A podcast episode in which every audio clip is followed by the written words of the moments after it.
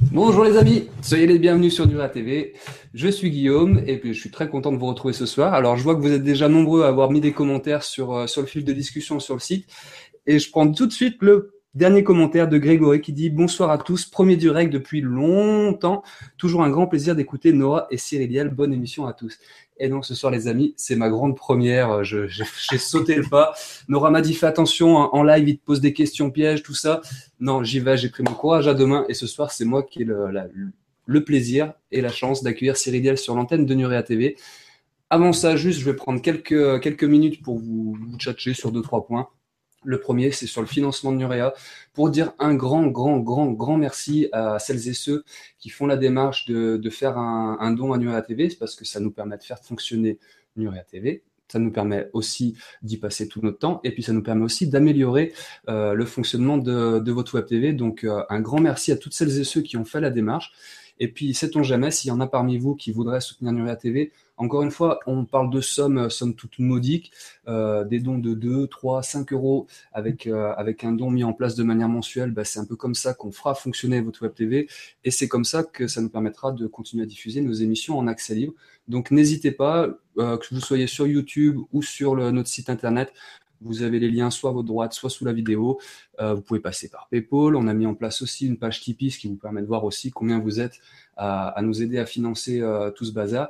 Donc, euh, donc n'hésitez pas, allez-y. Et encore une fois, c'est un plaisir de vous offrir ces conférences en accès libre, mais c'est aussi ce qui fait la force de Nura TV. On est un média collectif, solidaire, et c'est une grande aventure humaine. Et donc, c'est un peu tous ensemble qu'on va y arriver. Encore une fois, on vous demande pas des sommes faramineuses. Et pour celles et ceux qui n'ont pas les moyens et à qui on permet de suivre ces émissions, c'est avec un grand, grand plaisir. Et pour les autres, si vous avez des moyens et si vous en avez l'envie surtout, n'hésitez pas à soutenir Nuria TV. Vous êtes les bienvenus dans cette belle aventure. Voilà, je referme cette petite parenthèse et on passe tout de suite. Il y a plus, euh, plus Nuage qui vous dit aussi bon bonsoir, donc il va faire la sieste. J'espère que Cyriliel va la réveiller un peu. Euh, ce qu'il faut savoir, c'est que Nuage, elle est sourde. Elle n'entend rien. Donc Cyriliel, si tu peux faire ce soir avec des gestes, peut-être qu'elle comprendra un peu plus. Pour l'émission de ce soir, bah, c'est un thème... Euh, c'est un thème, on a mis longtemps avant de le mettre en place. Pour vous dire la vérité, avec Cyriliel, on a eu l'occasion d'en discuter il y a 2-3 mois. Pour ceux qui se rappellent, qu'est-ce qu'il y avait? Il y a 2-3 mois en France Des élections présidentielles. Le genre de truc qui déchaîne les passions, tout le monde se rentre dedans. On a l'impression de se retrouver dans un grand combat de catch. Et, euh, et on s'est dit, on va attendre un petit peu. On va laisser passer 2-3 mois, que les passions euh, s'endorment un petit peu, que la raison revienne parce que ce soir, on va pas parler de politique, mais on va parler de pouvoir. Et qui dit pouvoir dit aussi pouvoir politique. Et on va parler de la relation de ce pouvoir avec l'ésotérisme.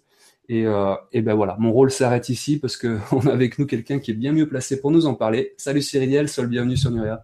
Eh ben merci, merci. Hein, pour une fois, on est entre, on est entre nous, on est entre gars. Hein, c'est vrai que nos discussions sont plus en off qu'en on.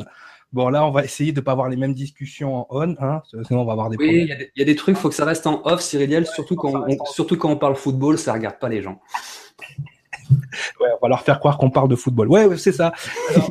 mais c'est vrai, il y a des choses ouais, qui vont bien rester en off. Mais déjà, je suis content content parce que c'est vrai que, comme tu le disais, ça fait un moment que qu'on discutait de ces choses-là. Donc c'est vrai que moi, je me suis euh, énormément éloigné justement du monde ésotérique. Donc que tous ceux qui sont là avec leurs poupées vaudou et euh, leurs euh, leurs encens et je sais pas quoi, vous pouvez rentrer chez vous tout de suite. Hein. On va pas parler, on va parler un petit peu d'ésotérisme, mais c'est pas le sujet de, de, de l'émission.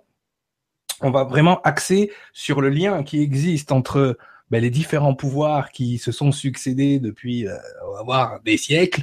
Et, et justement, ce, ce, côté ésotérique, c'est hyper intéressant à, à, étudier, surtout parce que la plupart d'entre vous, vous êtes des chercheurs de vérité, vous, vous, vous farfouillez un peu sur Internet, vous commencez à voir certaines choses.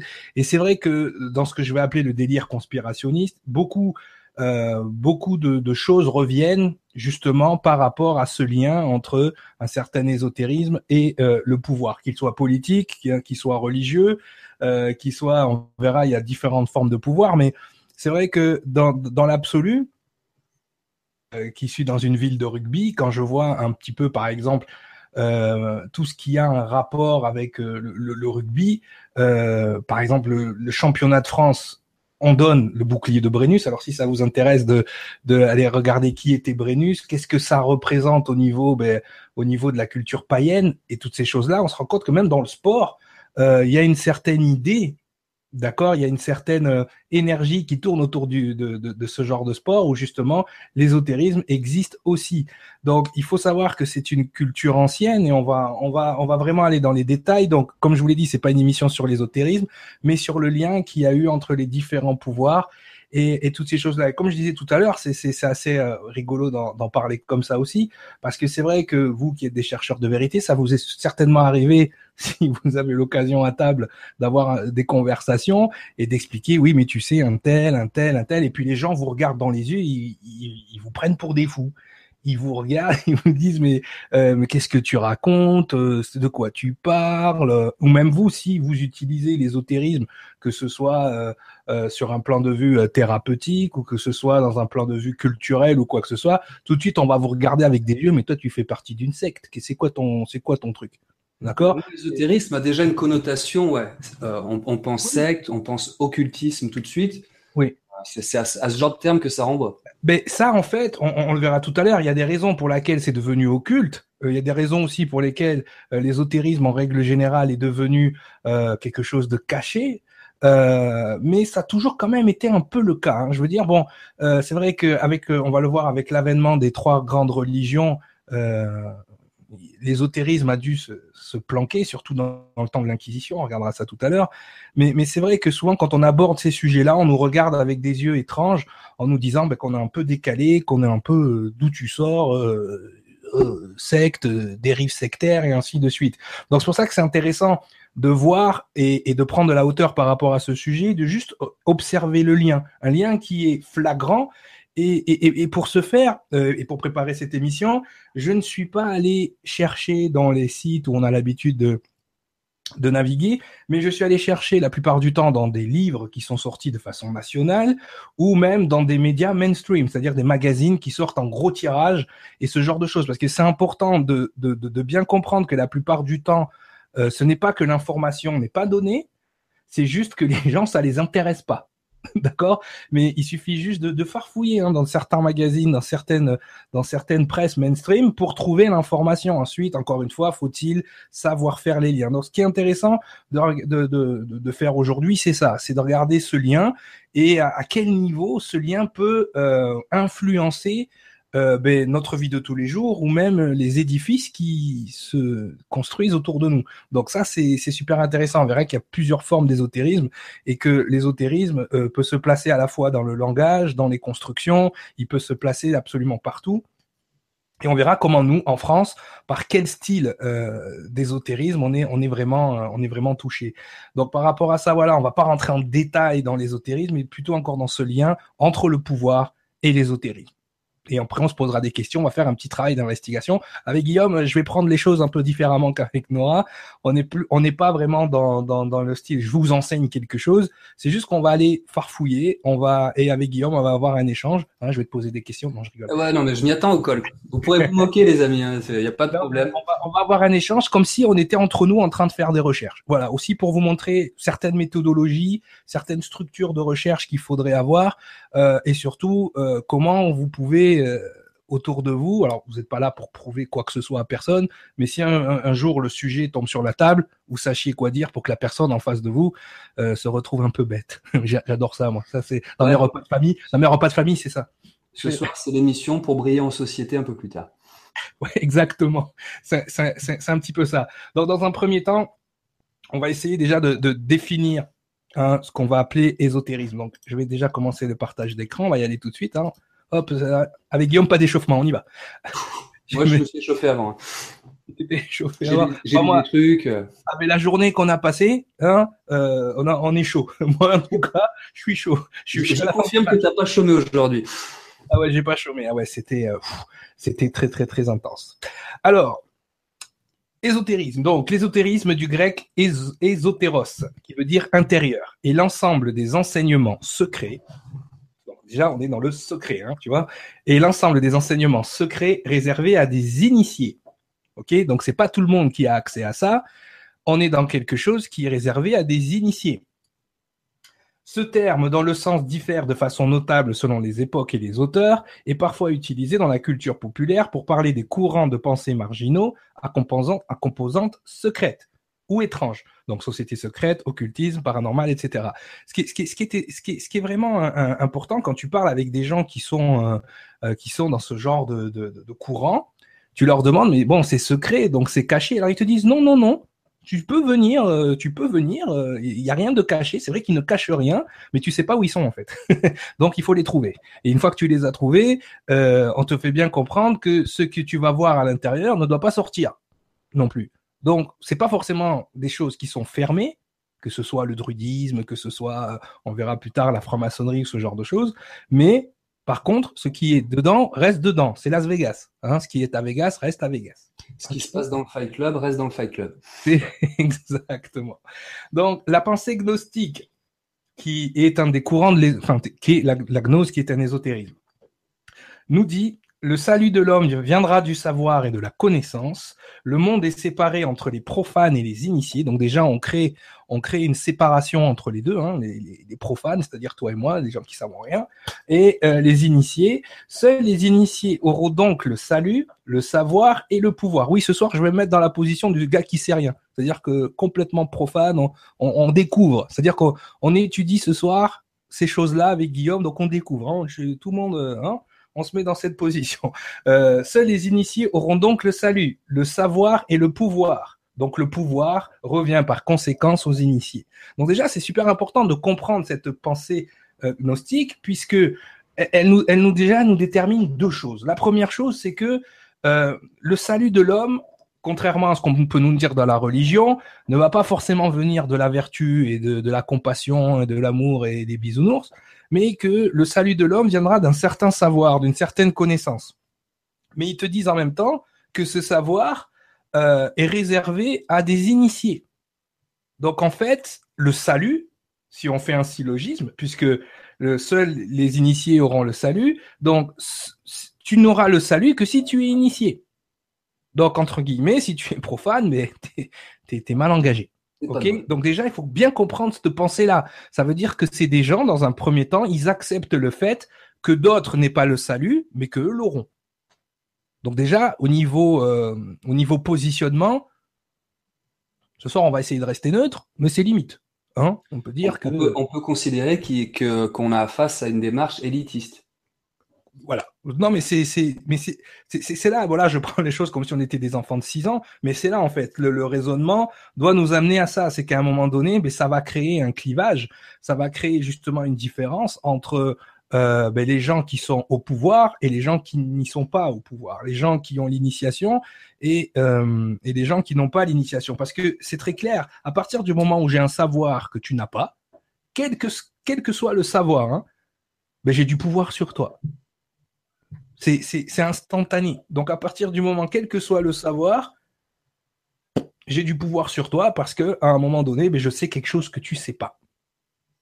Donc ça, c'est hyper important de bien comprendre ça. Et même si c'est le savoir, c'est la recette du clafoutis, tu vois, le, le, admettons, bon, on est célibataire. Euh, Nora, tu fermes des oreilles. On est célibataire. On est dans une, on est dans une partie, on est dans une boum. On a 15 ans.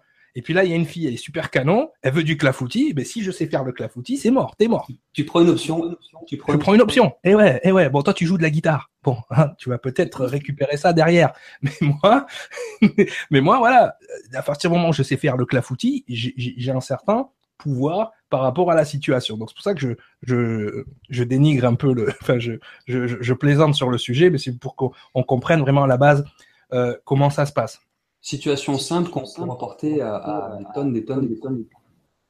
Oui, oui, oui, à, plein de choses. À partir du moment, c'est là, c'est on est on est dans quelque chose euh, où vraiment, voilà. Donc, euh, et, c'est là qu'il faut euh, qu'il faut vraiment comprendre comment comment comment ça ça ça, ça le, le, fonctionnement de base quoi. Le fonctionnement de base, c'est qu'il y a les initiés et les profanes. Les initiés auront le salut, les profanes, démerdez-vous. Donc, qu'on soit euh, dans les plus hautes sphères de l'État ou qu'on soit dans notre cave en train de, faire de l'alchimie, de faire de brûler du métal pour faire de l'or, ou qu'on soit dans une petite euh, confrérie au, fin fond de la rue, à partir du moment où on est un initié, on peut avoir une espèce de positionnement par rapport aux autres que les autres, c'est des... voilà, c'est des moins que rien. De toute façon, ils n'auront pas le salut. Et c'est souvent ce qui m'est arrivé. C'est pour ça que je me suis énormément éloigné de, euh, de ces sphères-là. Hein, tu, tu, te rappelles hein, comment on a commencé avec Nora. Euh, pourquoi je me suis... Parce qu'il y a, y, a, y, a, y a ce dédain. Il y a vraiment un dédain des gens qui ont du savoir sur les autres. Il y a vraiment un... Et, et moi, souvent, on m'a demandé par rapport au savoir que j'avais, ah, mais de quelle loge tu viens? Moi, je viens de la loge euh, là où on m'a maquillé avant le concert. C'est tout. tu vois? Donc, c'est vrai, parce que quand tu as ce genre de savoir-là, euh, forcément, tu vois, et, donc il y a, y, y a, ce côté-là, on va pas se mentir, il y a énormément de gens qui sont initiés et qui regardent les gens, les profanes, de haut. Bon, on, va, on va se le dire, hein, c'est une réaction humaine, malheureusement, hein, c'est ça fait partie des, des mauvaises des, des mauvaises réactions humaines. C'est ça. Donc je vais avant de continuer. Euh, oui. Tu sais que tu peux enlever ton partage d'écran de temps oui, en temps. Oui, non, mais c'est parce que là je me suis emporté comme d'habitude. Puisse te voir. Sinon, les gens, vont croire que tu as enregistré euh, un magnéto et que finalement, tu n'es pas en direct. Ouais, ouais, ouais. En fait, je suis en train de regarder Marseille qui joue contre Sporting de Lisbonne en même temps. Non, je rigole. alors, il y a un certain Sangara qui vient de dire ici, c'est Paris. Moi, je suis pas d'accord, mais voilà, on va pas, on va pas. Bon, Sangara, bon, voilà, on va. Salut Sangara. il y a le côté obscur de la force et il y a la force, d'accord? J'en dirai pas plus parce qu'il faut. On est dans le secret, nous aussi. Bon, alors, on va enchaîner justement sur euh, sur les différentes formes. Alors, ce qu'il faut savoir, c'est que l'ésotérisme, euh, il en existe aussi dans le cœur même des religions. C'est-à-dire que le judaïsme a un ésotérisme qui est la Kabbale, hein, d'accord, que euh, la plupart des gens connaissent. Le christianisme a la gnose, l'islamisme donc a El. Je vais pas prononcer trop parce que voilà. Et le bouddhisme, par exemple, a le qigong japonais et d'autres formes aussi d'ésotérisme. Donc, euh, en règle générale, on fait souvent une différenciation entre le religieux et le paganisme. C'est vrai que le paganisme en, lui, en lui-même est devenu un ésotérisme par défaut, puisqu'à partir du moment où euh, la religion chrétienne a pris le début, les païens euh, ont commencé à se planquer, à se cacher, parce qu'effectivement, ils commençaient à, avoir des pratiques qui étaient contre euh, la religion.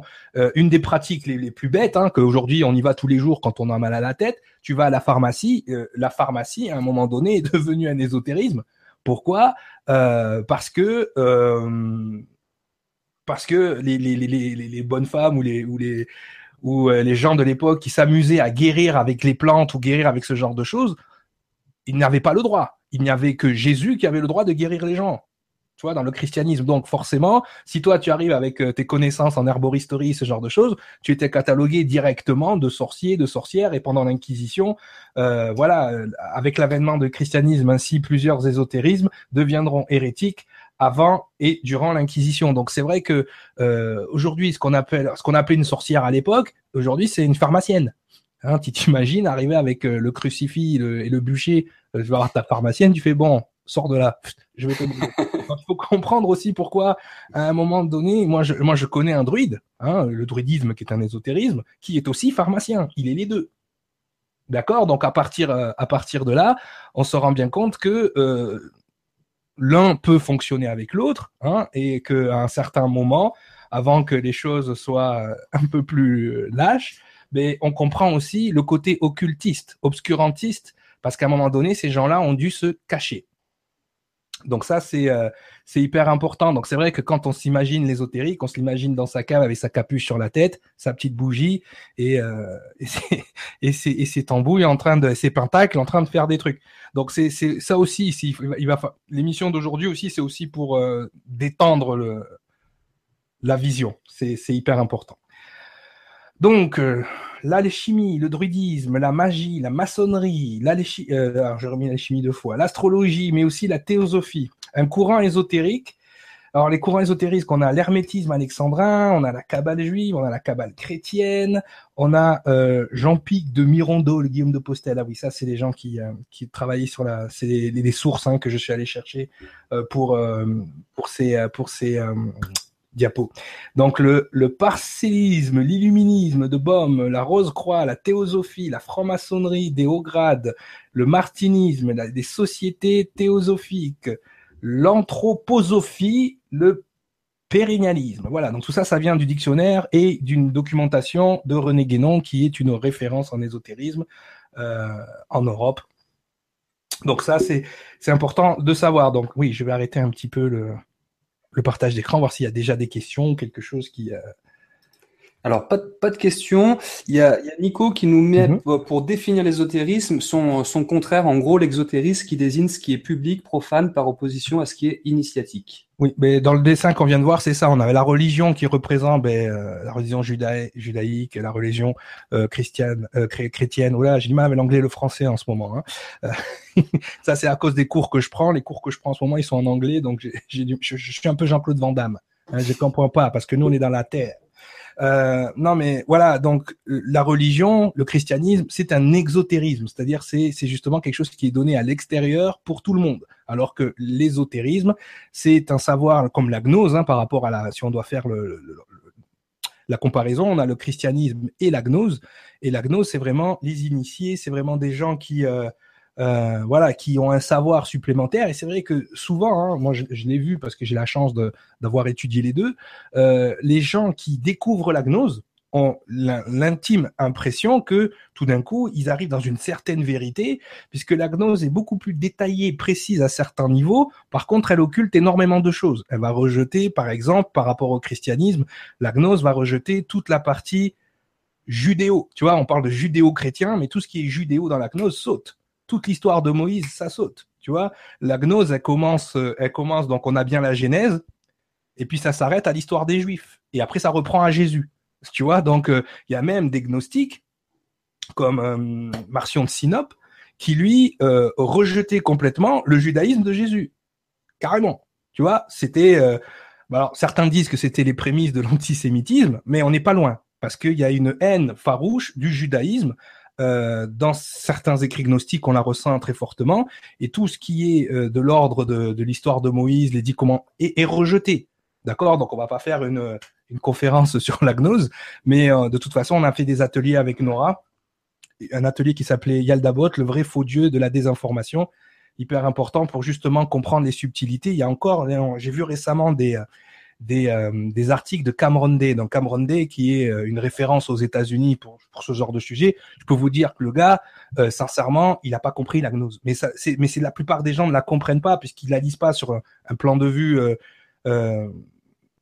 Il la lit vraiment avec un peu le délire ufologique déjà. Donc c'est vrai que la gnose vient surenchérir le délire ufologique, le délire reptilien et tout ce genre de choses. C'est vrai que tu lis certains Zohar et tu lis certains passages de la gnose, t'es plus dans Star Wars que dans dans un péplum. Hein, tu, tu, tu, vois, tu vois un peu le truc.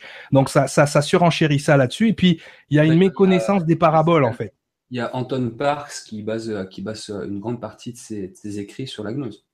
Oui, oui, complètement. Donc c'est pour ça que effectivement, euh, l'avantage de la gnose pour ces gens-là, c'est qu'elle vient surenchérir. Mais encore une fois, tout ce qui est écrit là-dedans est symbolique, parabolique, et on va le voir pas plus tard que pas plus tard que tout à l'heure. Mais c'est important de, bien lire ces choses-là avec de la hauteur parce que tout de suite, on va essayer de les faire coïncider dans une pensée.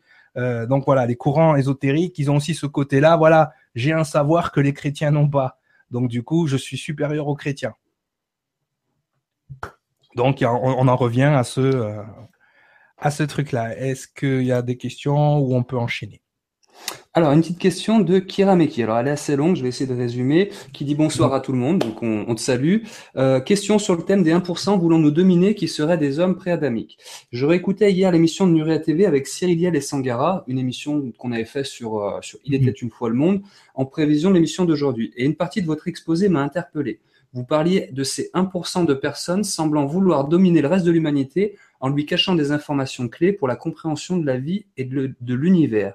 Selon vous, la plupart de ces hommes pré préadamiques, si j'ai bien suivi, vous opposiez l'homme préadamique, faisant partie des animaux, à l'homme adamique, issu d'une éventuelle intervention extérieure. La différence entre les deux serait que le premier ne peut pas faire preuve de compassion. Elle est où la question? Ouais, là c'est là, mais là si on fait une émission sur le livre, euh, alors si tu n'as pas notre livre, il était une fois le monde, je t'invite à aller le chercher parce que c'est vraiment pas le sujet de ce soir, d'accord? Quoique on pourra le, le, le, relier à un certain niveau, mais je t'invite à aller euh, ou si quelqu'un dans ton entourage là de te faire. Et un peu longue là, là c'est là on part sur 5 heures, prenez une feuille, un stylo. Ah non, parce que si je pars sur ce sujet-là, voilà, c'est enfin c'est complètement différent et, et c'est pas, je te dis honnêtement, c'est pas pour euh, voilà, c'est que si on a mis ces informations dans un bouquin, c'est parce que aussi on voulait plus trop en parler. Donc euh, ça, sert aussi à ça les bouquins. Ah oui non mais c'est ça, mais surtout que bon on s'est on s'est détaché de tout ça justement à un moment donné avec Sangara et ça fait ça fait longtemps. Hein. C'est vrai que ça nous colle un petit peu, mais on s'était dit que ce genre d'informations on les laissait dans les livres. On le mettait dans les livres et après le reste, euh, on verra. Mais c'est vrai qu'on va pouvoir faire un lien quand même, hein, pour pas rejeter totalement la question. On va quand même faire un lien avec euh, le pouvoir, parce qu'effectivement, comme on, l'a déjà déterminé avec euh, avec Guillaume très très rapidement, les gens qui veulent le pouvoir ne sont pas forcément les plus vertueux. Donc, les gens qui n'ont pas de vertu, c'est que quelque part, ils n'ont pas cette compassion. D'accord? Ils n'ont pas euh, la compassion de l'autre, ils n'ont pas l'altruisme. Donc forcément, vu qu'ils n'ont ni la vertu ni l'altruisme, ils vont vouloir le pouvoir. Donc ils vont pas vouloir le pouvoir pour aider les autres, mais ils vont vouloir le pouvoir de façon égoïste. Et ce que on appelait nous les, hommes préadamiques ou euh, euh, Laura Knight, Jaditz les appelle carrément les psychopathes, c'est des gens qui sont dépourvus du cortex insulaire et qui n'ont pas, qui ne peuvent pas générer la compassion. Voilà, c'est tout. Donc, euh, si tu veux faire un rapprochement entre les gens qui sont au pouvoir et ces personnes qui n'ont pas le cerveau qui fonctionne de la même manière qu'un être altruiste, hashtag adamique, euh, je te laisse faire la connexion, mais nous on va on va continuer euh, on va on va continuer justement sur justement l'ésotérisme. Et on, on, va vraiment aller dans de plus en plus vers nos jours. Donc euh, là, ce que je voulais vraiment faire aussi, c'est donner certaines origines. Parce que ça aussi c'est euh, hyper important. Donner les origines parce que il y a très longtemps alors là je vais reprendre le partage d'écran.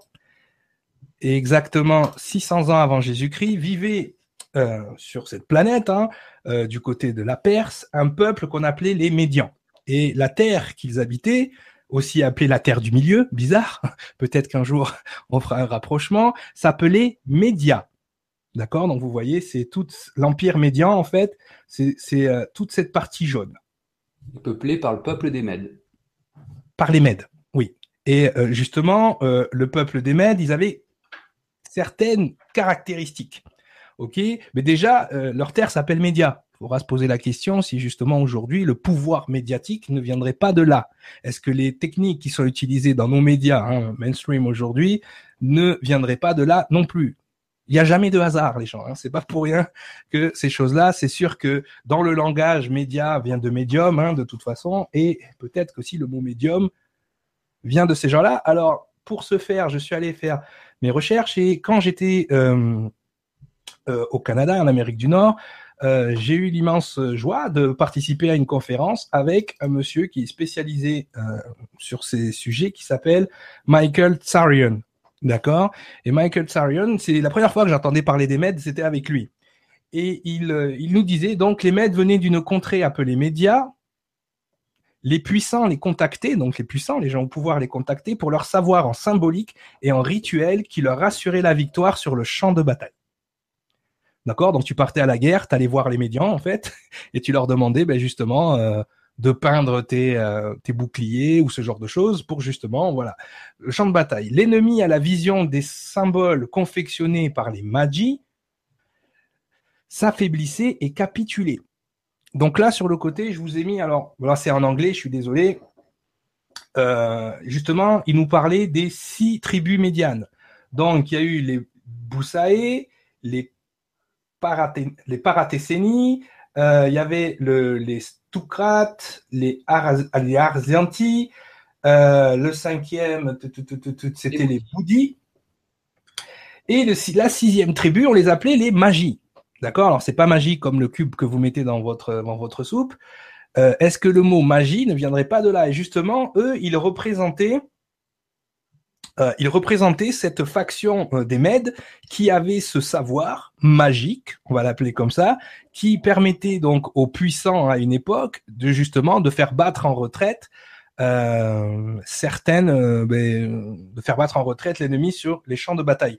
Donc ça aussi c'est hyper intéressant parce que là on est dans la zone un peu du zoroastraïsme, tu vois, Zarathustra et toutes ces choses là qui justement sont rattachées à, à la gnose quelque part aussi. D'accord? Donc, c'est intéressant de voir comment certains courants sont venus influencer notre zone judéo-chrétienne. C'est-à-dire que on peut voir si vous faites vos, devoirs, hein, et c'est un peu le but de l'émission, c'est que vous fassiez vos recherches, c'est que on se rend compte que par exemple la gnose et la pensée gnostique est basée sur euh, des philosophies qui viennent de cette zone.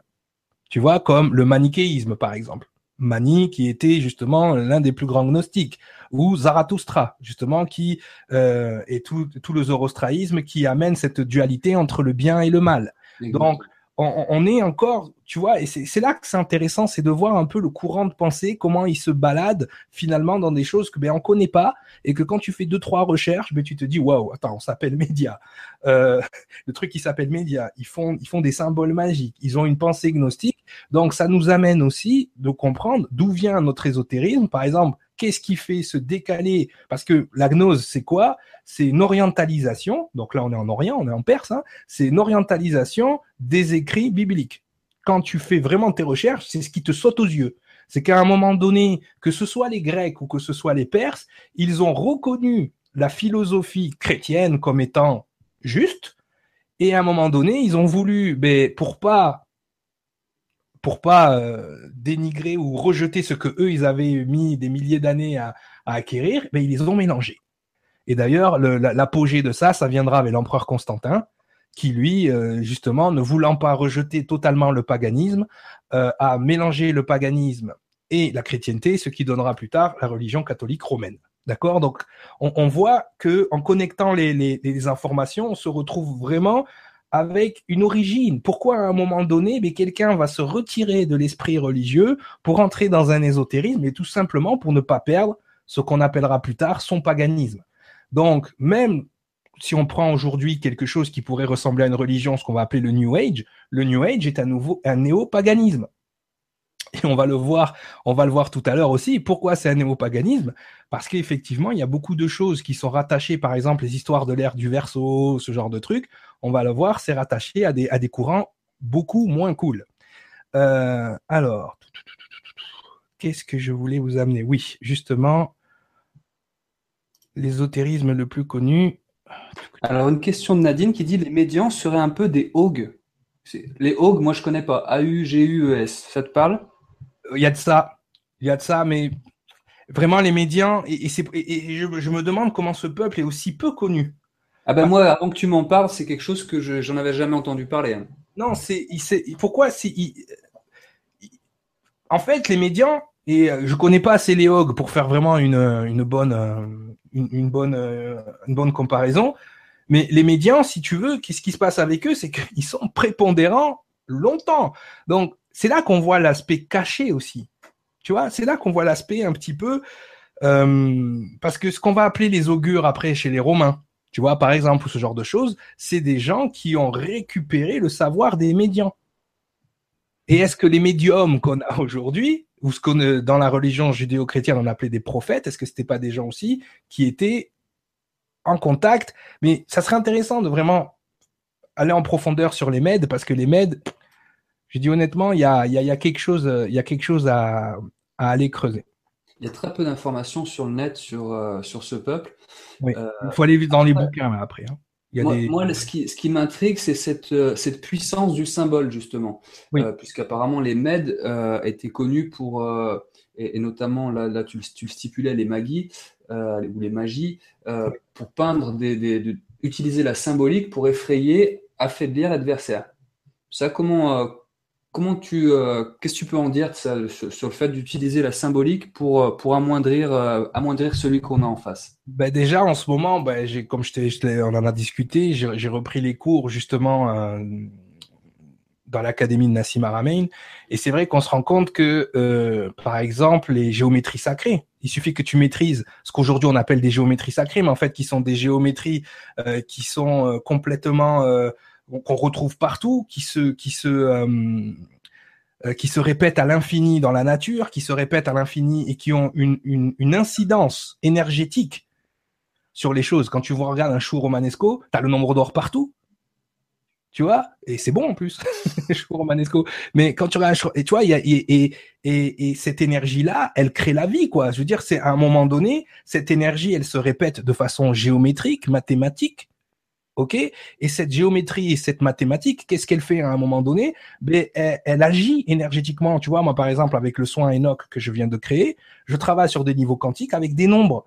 Pourquoi? Parce que ces nombres, ils ont à la fois une valeur numérique et à la fois une valeur symbolique ben nous, l'être humain, notre cerveau, il fonctionne comme ça. On a une partie du notre cerveau, un lobe du cerveau qui est très pragmatique, très carré, très mental, qui fonctionne sur des ondes, et on a une partie qui est beaucoup plus créatrice, beaucoup plus symbole, qui arrive à lire les symboles, qui est beaucoup plus, euh, tu vois, artistique. Et, et si tu veux, c'est, on fonctionne avec cette énergie. Donc il suffit que tu trouves des symboles qui vont activer ça dans ton cerveau, eh ben, eh, eh ben, à partir du moment où tu, tu comprends ces géométries, ben, tu vas créer des symboles qui vont instaurer ben, la peur, la joie et qui vont activer des émotions chez l'autre. Donc il y a fortement et on le voit, il y a des symboles quand tu, tu regardes la pierre de vie, euh, la, fleur de vie par exemple, tu vois euh, tous ces trucs là, tu te dis waouh, tu sais ça te parle quoi, même si tu même si tu te dis juste c'est joli, mais l'art en, l'art en général. Quand tu regardes quelque chose qui, artistiquement, ben, qui te donne de l'effroi ou qui te ou qui te plaît, tu peux, on n'est pas vraiment capable de l'expliquer aujourd'hui, mais c'est certainement à travers les, les, courbes, à travers les géométries que, l'art te, procure. Donc, euh, tu avais des, euh, des, grands maîtres comme euh, Léonard de Vinci ou, euh, ou d'autres qui peignaient des, toiles en suivant, en suivant strictement ces géométries sacrées. Aujourd'hui, on dit toujours, quand on regarde ces toiles, on est encore en train de dire c'est des chefs-d'œuvre. Qu'est-ce qui fait que c'est un chef-d'œuvre et qui te, qui te, qui vient t'interpeller? Ben, le gars, il a respecté les, proportions divines. Ah ouais, dans la Joconde, il y a la suite de Fibonacci. Tu vois, tu te dis, mais attends, la maîtrise, la maîtrise euh, géométrique et mathématique, pour pouvoir le mettre dans un dessin où tu es à main levée, tu vois ce que je veux dire, où tu es vraiment dans, ton, dans, dans ton art, dans ta méditation, là, tu vois, tu es dans ton truc, et que tu es capable de tomber le nombre d'or. Donc si tu as cette science-là, et peut-être c'est une science que nous on a perdue, mais que ces gens-là on peut faire le, rapport avec les pyramides, on peut faire le, rapport avec plein de choses. Mais si euh, tu maîtrises complètement les géométries et que tu sais quels effets elles ont sur l'humain ou sur les choses, je te dis, amuse-toi à prendre un verre avec, euh, euh, une fleur de vie au fond du verre. Tu prends l'eau, tu mets l'eau là-dedans. Hein, tu t'as quand on était petit, là, quand on mettait du coton et qu'on faisait pousser des lentilles, là. Mmh et tu prends un verre où il n'y a pas la fleur de vie. Vas-y, tu vas voir. Les pousses, c'est différent. Tu peux l'expliquer, tu peux le prouver. Bah, maintenant, oui, il y a des scientifiques, mais la, physique quantique, la physique unifiée, va commencer à expliquer ce genre de choses. Comment se fait-il que tu retrouves le, nombre d'or dans la plus petite de tes cellules, et c'est le nombre qui régit aussi l'univers? Il y a une résonance entre les deux. Donc, si ce nombre, il régit l'univers et qui crée les galaxies, les, tu vois, c'est puissant quand même, ce nombre tu vois, ben, la puissance de ce nombre, si tu arrives à la récupérer à un autre niveau et l'utiliser pour ou contre quelque chose, la magie, elle est là. C'est la magie, c'est ça en fait. C'est l'utilisation des forces qui sont autour de toi et c'est la maîtrise des forces qui sont autour de toi. Donc, après, on dit que c'est magique parce qu'on n'est pas encore capable de l'expliquer, mais bientôt, ça sera de la science. L'antigravité, ce genre de truc. Eh bien, comment tu arrives à faire soulever un, un menhir ou comment tu arrives à faire soulever une soucoupe volante, tu vas voir que c'est la même technologie. Mais pour l'instant, notre science est trop fermée, elle est trop déconnectée pour comprendre justement ça. Mais à une époque, il n'y avait pas de en fait, à une époque, il n'y avait pas de différence entre le scientifique et l'ésotérique. Les deux étaient les. Oui. Le meilleur exemple, c'est Pythagore. Le meilleur exemple, c'est Pythagore. Aujourd'hui, on utilise tout le théorème de Pythagore pour savoir que le carré de l'hypoténuse est égal à la somme des deux autres carrés. On n'a aucun problème avec Pythagore de ce côté-là. Mais qui sait aujourd'hui que Pythagore était l'un des plus grands ésotériques qui ait jamais existé? C'est-à-dire que ce gars-là, la numérologie, par exemple, personne ne sait que la numérologie, ou les initiés, savent que la numérologie vient de lui. Et moi, justement, en faisant des recherches, je me suis rendu compte que les Mayas avaient les mêmes informations que Pythagore sur les nombres. Je te dis, donc, il y a une information qui est là, qui est juste, et que personne n'utilise.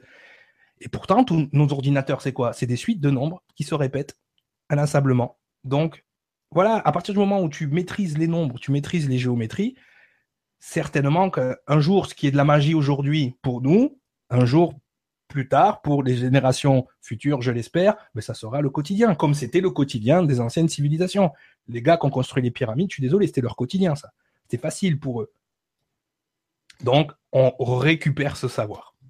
Donc ça, en, gros, on utilise les lois de l'univers. Complètement, complètement. Les forces de l'univers, elles se mettent en place sans qu'on le demande. Je veux dire, on pourrait, on pourrait se dire, waouh, la l'arbre là qui transforme le, bourgeon en fleur et la fleur en fruit, c'est magique. Quelle est la force qui crée ce truc-là? Donc, comme on s'est dit, c'est la nature, c'est naturel, c'est la biologie, on a, appris, on a appelé ça la biologie, et puis ça a arrêté, ça a arrêté d'être magique. Mais pour moi, c'est magique ça.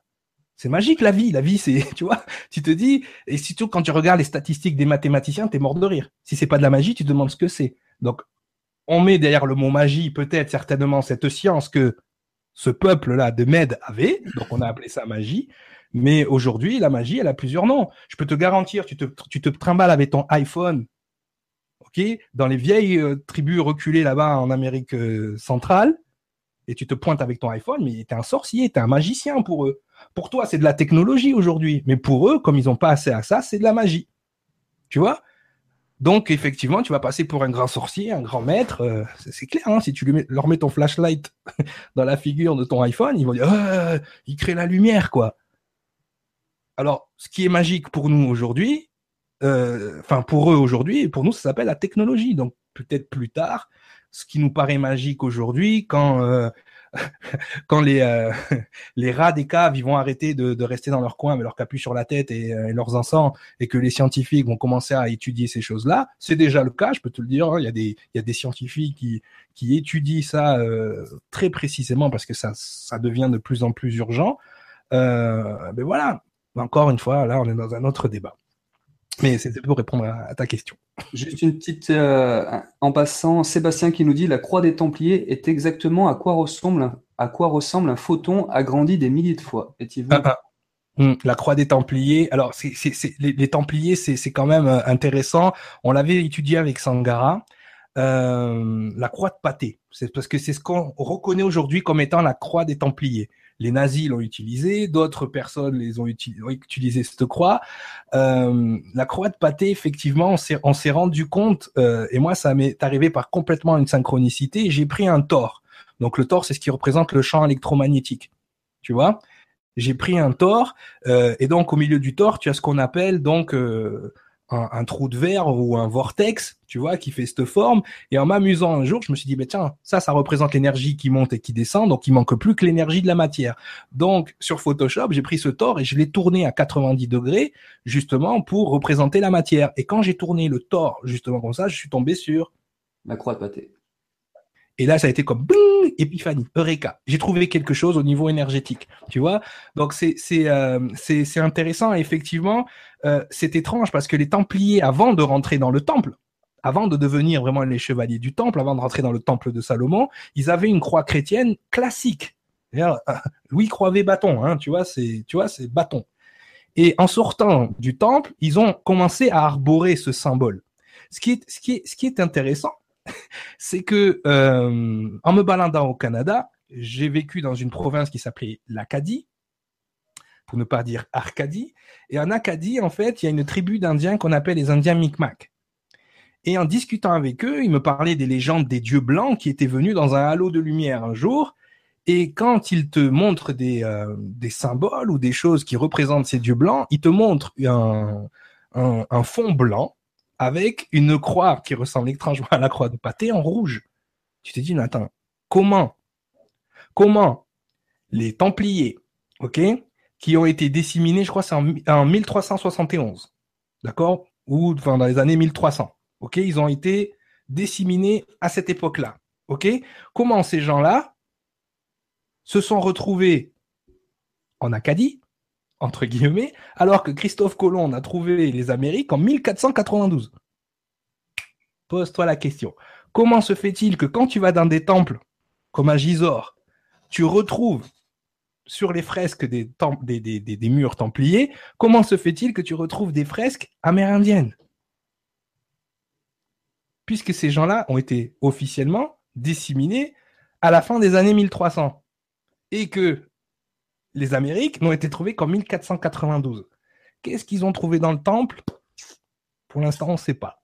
Mais en tout cas, force est de constater que ces gens-là, à la seconde où ils sont partis du temple, ils sont partis avec un savoir. Et un de ces savoirs, on le verra tout à l'heure, c'est le savoir des bâtisseurs qui ont construit des cathédrales, mine de rien. Et que ce savoir-là, il, ne vient pas de cette époque-là, mais d'une époque bien avant. Donc ça aussi, on pourra, on pourra faire. Je veux, je veux partager ça vraiment pour le lire, pour qu'on comprenne aussi où on s'en va ensuite. Je, pense que le, le jeune homme qui a parlé de la croix des Templiers, c'est parce que j'avais déjà partagé partager ça. Voilà. L'ésotérisme est un mode de pensée universel, à la fois dans le temps et dans l'espace. On n'a pas le document. Ah si, c'est bon. Autant pour moi. tu peux y aller. À la fois dans le temps et dans l'espace. Il y a, il y a ésotérisme lorsqu'il y a connaissance réservée à des élus et dévoilée dans le secret. Cette pensée remonte aux temps les plus anciens. On la retrouve abondamment en Grèce, ensuite à Rome, chez les Celtes et les Étrusques et les Germains, au sein même du christianisme avec diverses traditions secrètes, dans le gnosticisme. Au Moyen Âge, avec les Templiers, les Cathares, la légende du Graal, les grands poètes, dont le plus grand est sans doute Dante, avec l'alchimie, la divination, la magie, l'astrologie à la Renaissance, avec Parcécel et une floraison de penseurs et d'écrivains ésotériques, au 27 euh, au 17e siècle, 27e siècle, waouh, je suis déjà dans. en avance. Au 17e siècle, avec la Rose Croix, et au 18e siècle, avec les sciences occultes, la théosophie naissante, et au XIXe siècle avec les sciences occultes envahissantes, le théophisme affirmé et l'école de Papus. Et au XXe siècle, en récapitulatif de tout ce qui précède, affublé du bien commode préfixe néo. Tiens, néo, ça vous rappelle rien? Ok. Donc tout ce qui était euh, à partir du XXe siècle, on l'appelait néo-paganisme, néo ceci, néo cela. Ainsi, donc, il existe un, un chrétien et des traces de toute pensée ésotérique ayant une origine différente au sein du christianisme. Les ouvriers qui ont bâti les merveilleuses cathédrales en ont-ils construit le vecteur? Voyons-les donc tels qu'ils étaient, à la fois spirituellement et sociologiquement. Au XIIe siècle, l'art de bâtir, dirigé par des maîtres d'œuvre, qui est à la fois architecte et ingénieur, voire même entrepreneur. Son statut social est souvent très important. Il possède des maisons, parfois un château. Il signe souvent ses ouvrages, gagnant jusqu'à 20 fois le salaire d'un ouvrier qualifié. Il est proche du pouvoir dont dépend sa fortune et il en partage des privilèges. Donc, ce qui est, vraiment euh, intéressant là de, de, voir, c'est qu'à cette époque, ces fameux bâtisseurs, parce qu'à l'époque, ils s'appellent pas encore maçons, on les appelle bâtisseurs, ils ont bénéficié grandement des découvertes que les euh, Templiers ont fait dans le temple. Et ces gens-là, ce qu'il faut savoir, c'est que c'était vraiment, euh, je vais enlever mon partage. c'était vraiment, ils étaient considérés comme des rockstars, hein, tu vois. Hein. Nous, c'était pas comme nos concerts. Tu étais un bâtisseur, tu pouvais te balader justement euh, partout en Europe sans avoir à payer les frais de péage. Parce que tu vois, avant, les, les euh, même en France, hein, tu vois, pour passer d'une région à une autre, tu devais pas euh, payer un péage. Et, euh, et ce péage-là, ben, on, les a justement à un moment donné, on leur a dit, ben vous êtes francs de ce péage, c'est-à-dire vous êtes libre de ce péage. Vous n'avez plus à payer ces choses-là parce que c'est vrai. On te demande d'aller bâtir une cathédrale, c'est pas toi qui va aller. En plus, tu dois payer pour pour te déplacer. Non, tu me fais venir, tu payes le défraiement, tu payes l'hôtel, tu payes la bouffe. Tu vois, tu comme comme, comme une rockstar tu vois. et, d'où est né le, mot franc-maçon en fait? C'est qu'au départ, c'était vraiment des, maçons, des ingénieurs, des bâtisseurs, et on leur a donné cette, euh, comment dire, on leur a donné cette euh, cette faculté de pouvoir se déplacer de cette manière. D'où le nom de franc-maçon. D'ailleurs, pour ceux, je sais que toi tu, tu le reçois souvent, c'est Michel Dessay. Pour les gens qui voudraient, parce que moi je suis pas là pour faire un, un, débat sur la franc-maçonnerie, mais pour ceux qui voudraient connaître vraiment les, euh, les rouages et comment la franc-maçonnerie est née, je vous invite à aller regarder les vidéos de, de, de ce monsieur, Michel Dessay, et même si vous voudrez faire une émission euh, sur Nurea TV, ça serait super intéressant, parce que voilà, j'ai rarement entendu quelqu'un en parler aussi euh, déjà librement, et aussi aussi facilement, et que c'est facile d'accès, d'accord? Ah, Michel Dessay, ouais, ce genre de sujet devient est passionnant. Ah non, il est passionnant ce monsieur, tu vois? Et puis je suis content que ce soit lui qui en parle, comme ça j'ai pas besoin de le faire. Donc c'est pour D'ailleurs, c'est bien que tu parles de lui parce qu'il sera la semaine prochaine sur euh, sur l'antenne de Nurea TV. Non, mais c'est, c'est, euh, non, voilà, mais voilà, donc c'est, C'est ça. Non, c'était juste pour montrer comment justement déjà ça commençait à naître, que ce savoir que les autres n'avaient pas, donc ils étaient initiés à construire des choses, leur donnait du pouvoir. Et d'ailleurs, ils se rapprochaient euh, énormément des, euh, ils se rapprochaient énormément du, des gens de pouvoir, puisque c'est les gens de pouvoir qui payer euh, leurs prestations. Donc c'est important de voir aussi les, rouages de comment ça se passait. Au début, tu as juste un savoir de comment savoir, tu sais construire les cathédrales, pourquoi, comment, et euh, ça se transforme très vite en, pouvoir social, tu vois, en quelque chose de d'important. Alors non, ça c'est pas ça. Hop, je vais revenir parce que là on va faire un bond dans le temps pour arriver jusqu'à nos jours, pour vraiment comprendre les rouages. Ok. Ouais, on va en finir avec euh, l'ésotérisme les définitions. Je vais juste vous montrer ça. Je partage. Donc, ésotérisme, cosmologie, cosmogonie, théosophie et anthropologie, les correspondances entre toutes les parties de l'univers, la nature conçue comme un être vivant, fait de réseaux et de sympathie et d'antipathie, le rôle essentiel de l'imagination et des médiations, rituels, nombres, symboles, images, visions, anges, esprits, idées, l'expérience de la transmutation intérieure, l'illumination, la sagesse, la pratique de la concordance, les diverses traditions s'accordent, la transmission de connaissances d'un maître spirituel à un disciple. Donc ça, c'est vraiment les choses qui vont être considérées aussi euh, au niveau de l'ésotérisme, parce que effectivement, il y a dans le temps passé, c'était comme ça. C'est pour ça que moi, à un moment donné, j'ai voulu ne, plus avoir cette, cette étiquette d'enseignant, de maître de je sais pas quoi, parce que c'est pas du tout dans mon dans mon, moi, c'est du partage d'informations et je voulais pas que ce que j'enseignais devienne un ésotérisme, mais justement un exotérisme accessible à tous. Et c'est ça qui est, qui, est, qui dans la démarche qu'il faut reconnaître. C'est-à-dire qu'il y a des gens qui vont vous initier, qui vont vous prendre à part, qui vont vous mettre en vase clos pour vous enseigner des choses. Bah, nous, on fait ça sur Nuria TV, on s'éclate en soir, comme ça, on papote. Et, et c'est intéressant de, de, le voir aussi, euh, de le voir comme ça. Est-ce qu'il y a des questions avant que j'enchaîne euh, Écoute, pour l'instant, pas vraiment de questions, Cyriliel. Les gens écoutent, ils sont sages. Il y a, y a, y a Alain qui t'a repris sur le, la croix pâtée, parce qu'effectivement, on dit pas la croix de pâté, on dit la croix pâtée, mais bon, les, les Non, moi, c'est la croix de pâté. On est en direct, les amis. Non, non c'est parce qu'en fait, quand je parle, je suis souverain, je dis ce que j'ai envie, en fait. voilà. la, croix, la croix de pâté, et puis c'est tout. Non, mais si tu veux me faire un cours de français, on se parle après, je t'appelle, puis tu me fais l'orthophonie, mais là, pour l'instant, je, je, fais mon truc. Voilà, allez. Ah, non, mais tu sais, j'en peux plus, moi. la dernière émission sur KRS, les gens, ils ont compris. Hein. Ah, les, les, temps sont durs, on est beaucoup. Euh, il, faut, faire du sans, il faut faire du sans faute. On est une époque, écoute. Euh, ah, tolérance, tolérance. Déjà, c'est bizarre qu'un gars comme moi, il parle comme ça, déjà. Donc, euh, donne-moi un break, quoi, de secondes, quoi. Tu vois. Il y a encore 4 ans, je parlais que wesh, qu'est-ce qui t'arrive, t'as vu? Ah, mais c'est vrai, donne-moi un break, quoi. Ok? Merci. Allez, on va justement sauter. Alors, ce qui est intéressant de savoir, c'est justement, bon, on a vu l'ésotérisme était euh, rattaché au pouvoir, et c'est vrai que on le sait pas. Alors il y a beaucoup de gens qui, qui sont au courant, d'autres d'autres un petit peu moins. Mais euh, l'ésotérisme peut-être le plus violent qu'on ait vécu en tant qu'espèce humaine. Eh bien, c'est un courant qui, qui date pas d'il y a très long, très longtemps qu'on a appelé le nazisme.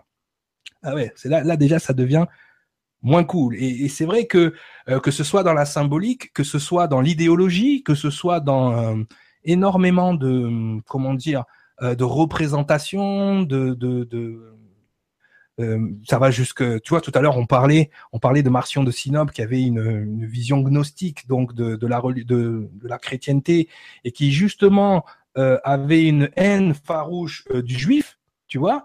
Euh, on se rend compte que le nazisme base énormément de son idéologie sur ce genre de choses. Et c'est une idéologie qui est purement ésotérique. Et on va le voir pas plus tard que maintenant. Donc ça, c'est hyper important qu'on voit des, des, courants de pouvoir qu'on a vécu récemment. Alors, je suis pas en train de dire que tous les ésotériques sont des nazis. Hein. Non, c'est pas ce que je suis en train de dire. Les, mais nazis, que les, les, nazis se sont appuyés sur l'ésotérisme. Ça, c'est. Euh, voilà, c'est ce que je suis en train de dire. Non, plus ça va vite. Hein. ésotérique qu'un courant politique à la base. Non, non, non. Parce que toi, tu sais pas, les gens, ils ont deux neurones. Hein. Euh, j'ai dit que les, les, les nazis c'était ésotérique, tous les ésotériques sont nazis. Non, non, non, non, c'est pas ce que j'ai dit. Ok, il y a, y a, pas de syllogisme. Ok, c'est juste que force est de constater, on va le voir pas plus tard que maintenant, le nazisme a été basé énormément sur des idées ésotériques et des idées justement d'initiés. Donc, hop, je vais mettre moi ici de mon côté. Et encore une fois. Alors, tout ce que je vous ai donné ce soir, c'était dictionnaire ou documentaires qui sont passés sur les chaînes mainstream ou les chaînes câblées. Ok, donc je n'invente rien, je ne crée rien, ça ne sort pas que de la tête à Cyriliel. Hein, ce sont des choses que tout le monde, même votre grand-mère, aurait pu voir un soir euh, euh, fatigué après 22 heures sur la chaîne Histoire. Hein, D'accord? Donc on y va. On partage. Voilà. Et après, j'irai me faire un sandwich de pâté végétarien. végétarien. Végétarien, rien de pâté. Parce que, non, parce que si tu manges la viande, maintenant, on te tire à vue. Hein, T'es dans la merde. Alors, on y va. Donc, voilà, vous voyez tout ce que à l'écran, la symbolique, ce genre de choses. OK. Donc, les bases du nazisme sont fondées sur la secte de la société de Thulé, inspirée de la magie noire, de l'hindouisme, de l'ésotérisme et des cultes germaniques. Donc, euh, pour ceux qui connaissent un petit peu l'hindouisme, ils n'auront pas de mal à le croire parce que quand je dis ça, tu sais que le nazisme a été basé sur l'hindouisme, mais c'est pas possible. Les hindous, ils sont vraiment, c'est la paix, c'est ils sont euh, namasté, tu vois, et, et Ah ouais, Hitler, bah, il est pas namasté du tout.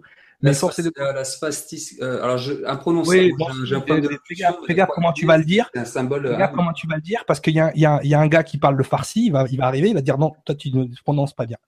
Le ok. spastiska. Va- va- va- va- tes scores. bon, la croix gammée, ok Allez, ça me va.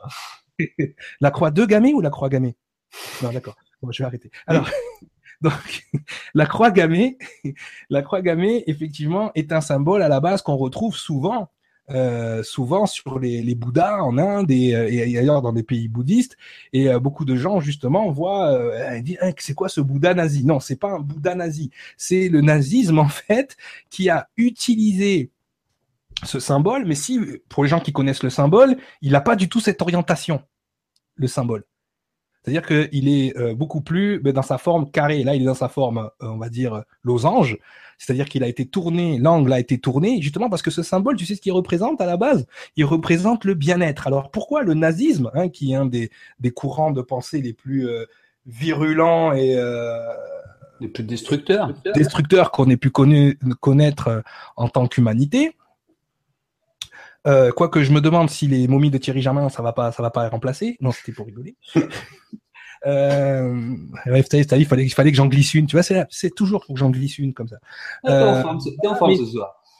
C'est- l'un des, c'est l'un des mouvements, c'est l'un des mouvements justement où, euh, ben voilà, euh, on va dire les plus non, noirs de l'humanité. Pourquoi utiliser le symbole du bien-être?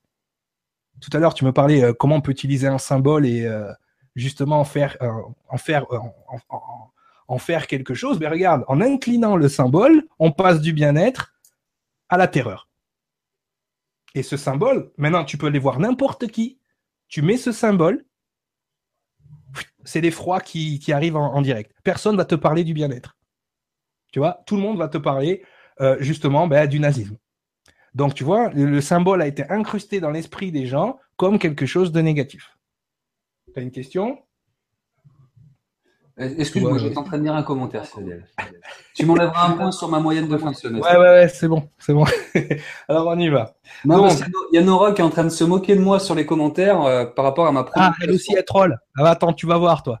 Écoute-moi bien, Nora. Prochaine émission, c'est pour toi.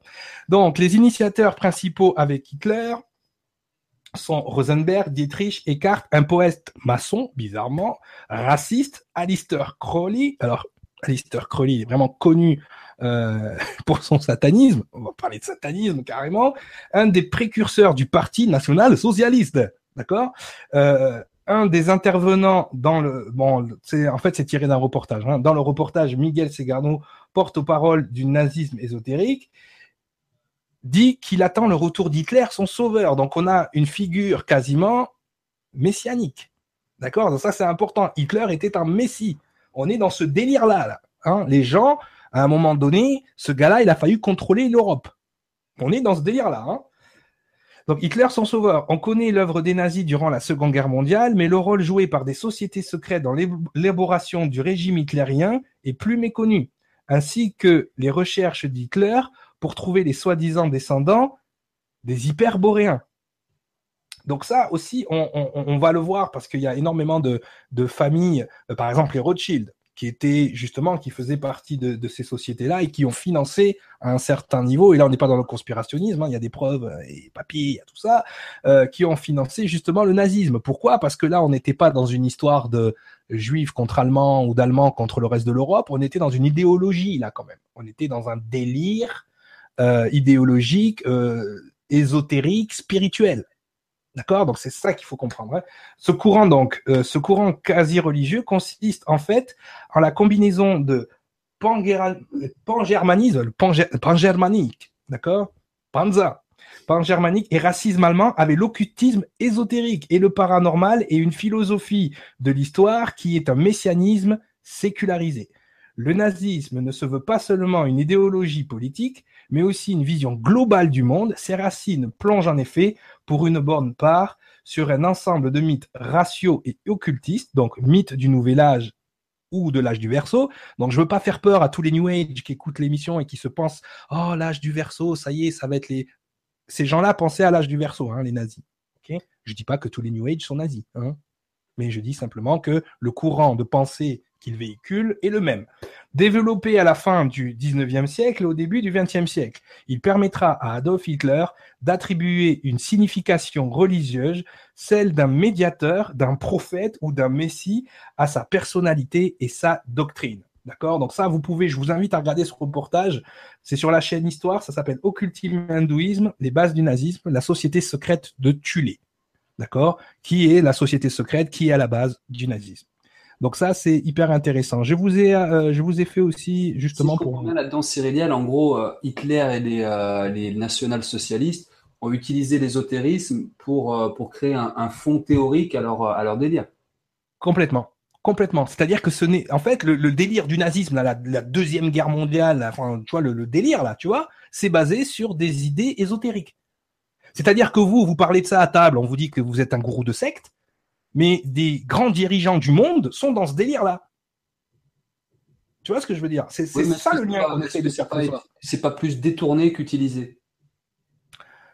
C'est, c'est, en tout cas, dans le cas du nazisme, ça n'a pas été utilisé à de bonnes fins.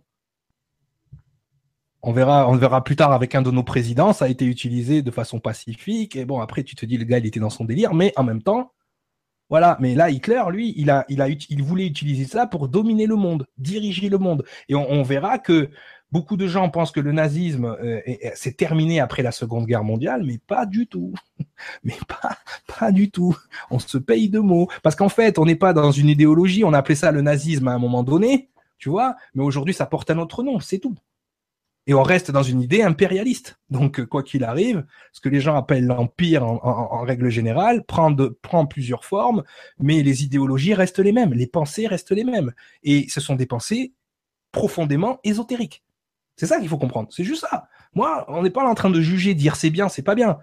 Juste la constatation que euh, certaines idées, certaines décisions, qu'elles soient politiques, qu'elles soient économiques, qu'elles soient repose sur des idées ésotériques. Tu trouves pas bizarre que euh, les Templiers, ils rentrent dans le temple de Salomon, ils sortent de là, ils inventent le système bancaire, s'il te plaît. C'est vrai que c'est, euh, ils inventent même l'Europe, ils inventent pas mal de choses.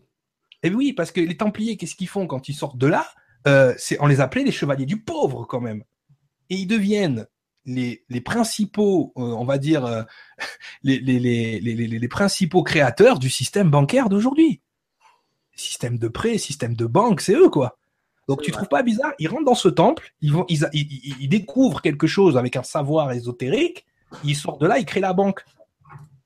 Et moi, je veux dire, moi, je veux bien qu'on ferme les yeux sur plein de trucs, mais il y a des trucs qui sont des constats d'évidence, on appelle ça, messieurs, dames. Donc voilà, juste pour vous montrer le, genre de...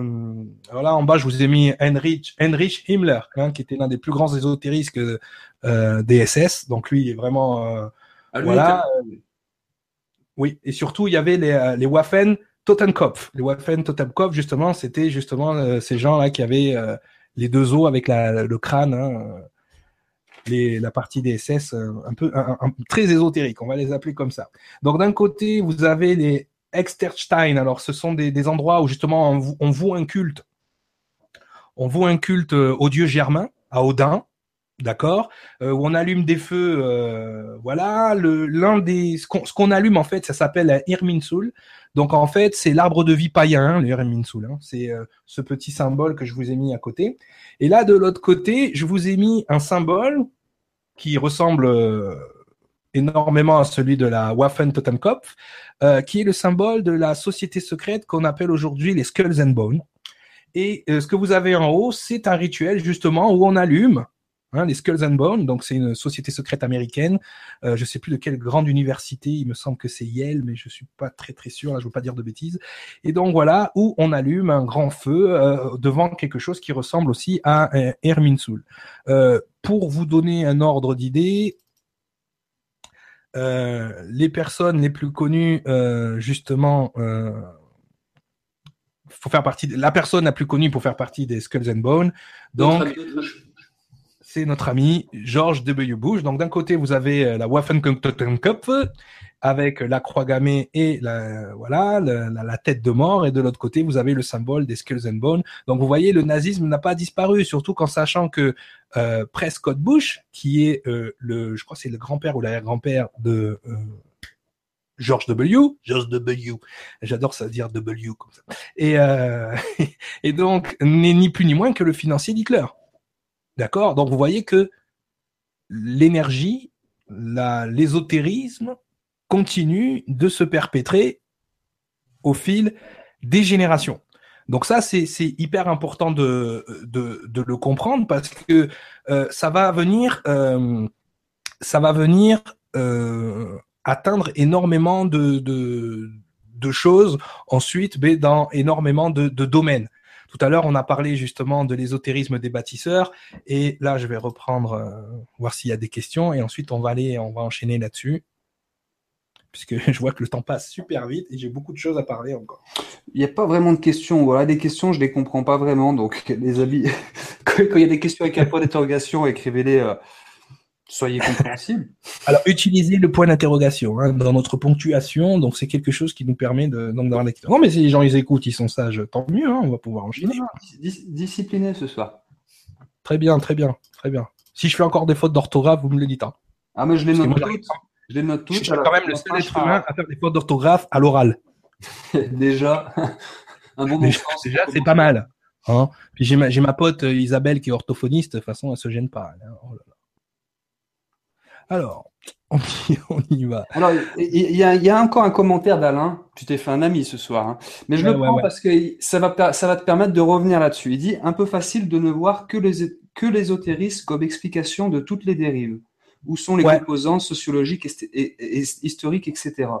Moi, il me semble pas t'avoir entendu que l'ésotérisme expliquait toutes les dérives. Mais non, moi, j'ai compris à l'inverse. Alors, attends, si je me trompe, que certains prétextaient l'ésotérisme pour justifier des dérives. C'est exactement ça. Donc c'est pas la cause, mais c'est l'explication que certains donnent pour justifier leurs actes. Et dès le départ que l'ésotérisme c'est un savoir, ok. Là, on, va le voir parce que le, but du jeu c'est de voir pourquoi ça part en dérive à un moment donné, mais ça n'explique pas toutes les dérives. Je pense que la condition humaine, tout simplement, l'esprit humain, la structure de pensée de l'humain peut prendre quelque chose qui au départ l'ésotérisme est quelque chose de. De toute façon, les, les, ésotéristes qui vont toujours euh, défendre, euh, c'est pareil vont défendre euh, leur boutique.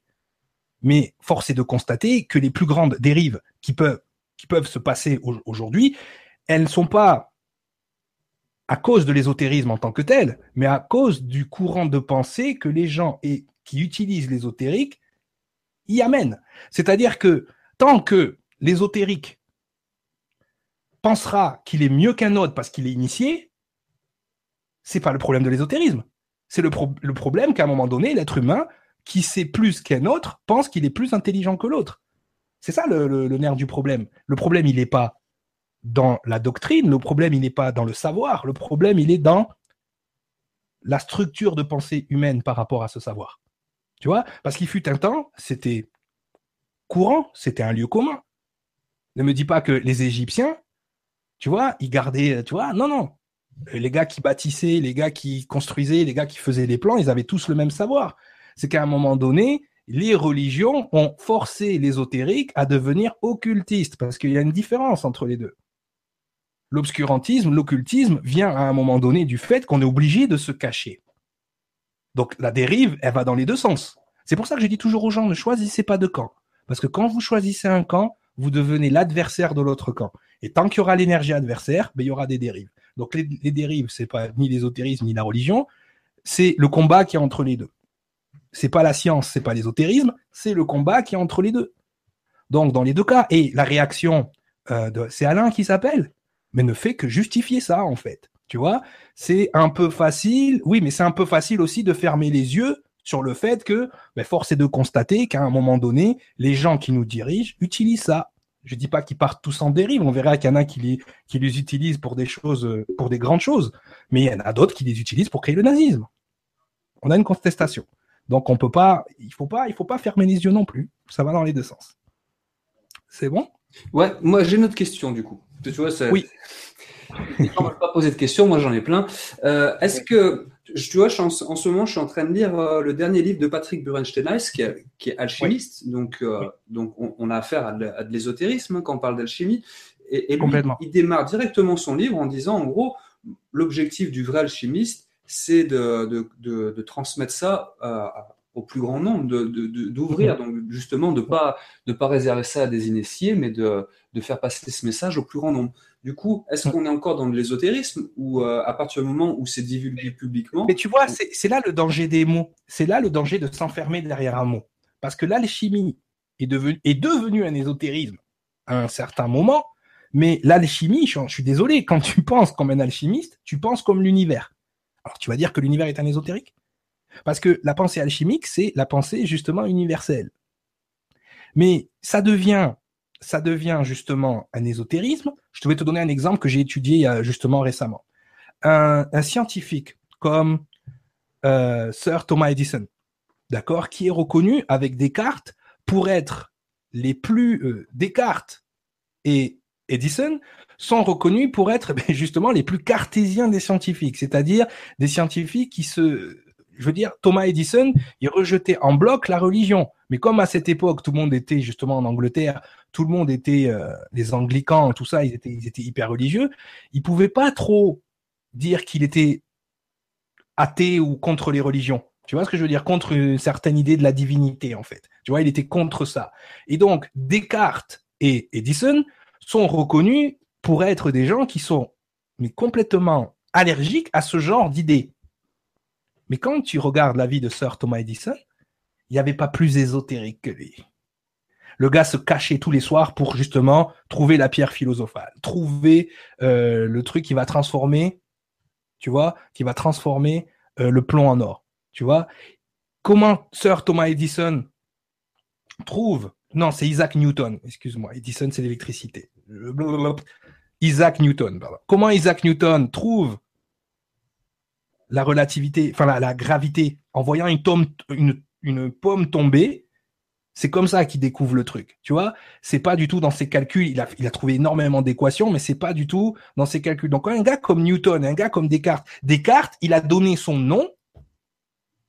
Quand on dit je suis cartésien, ça veut dire ce que ça veut dire.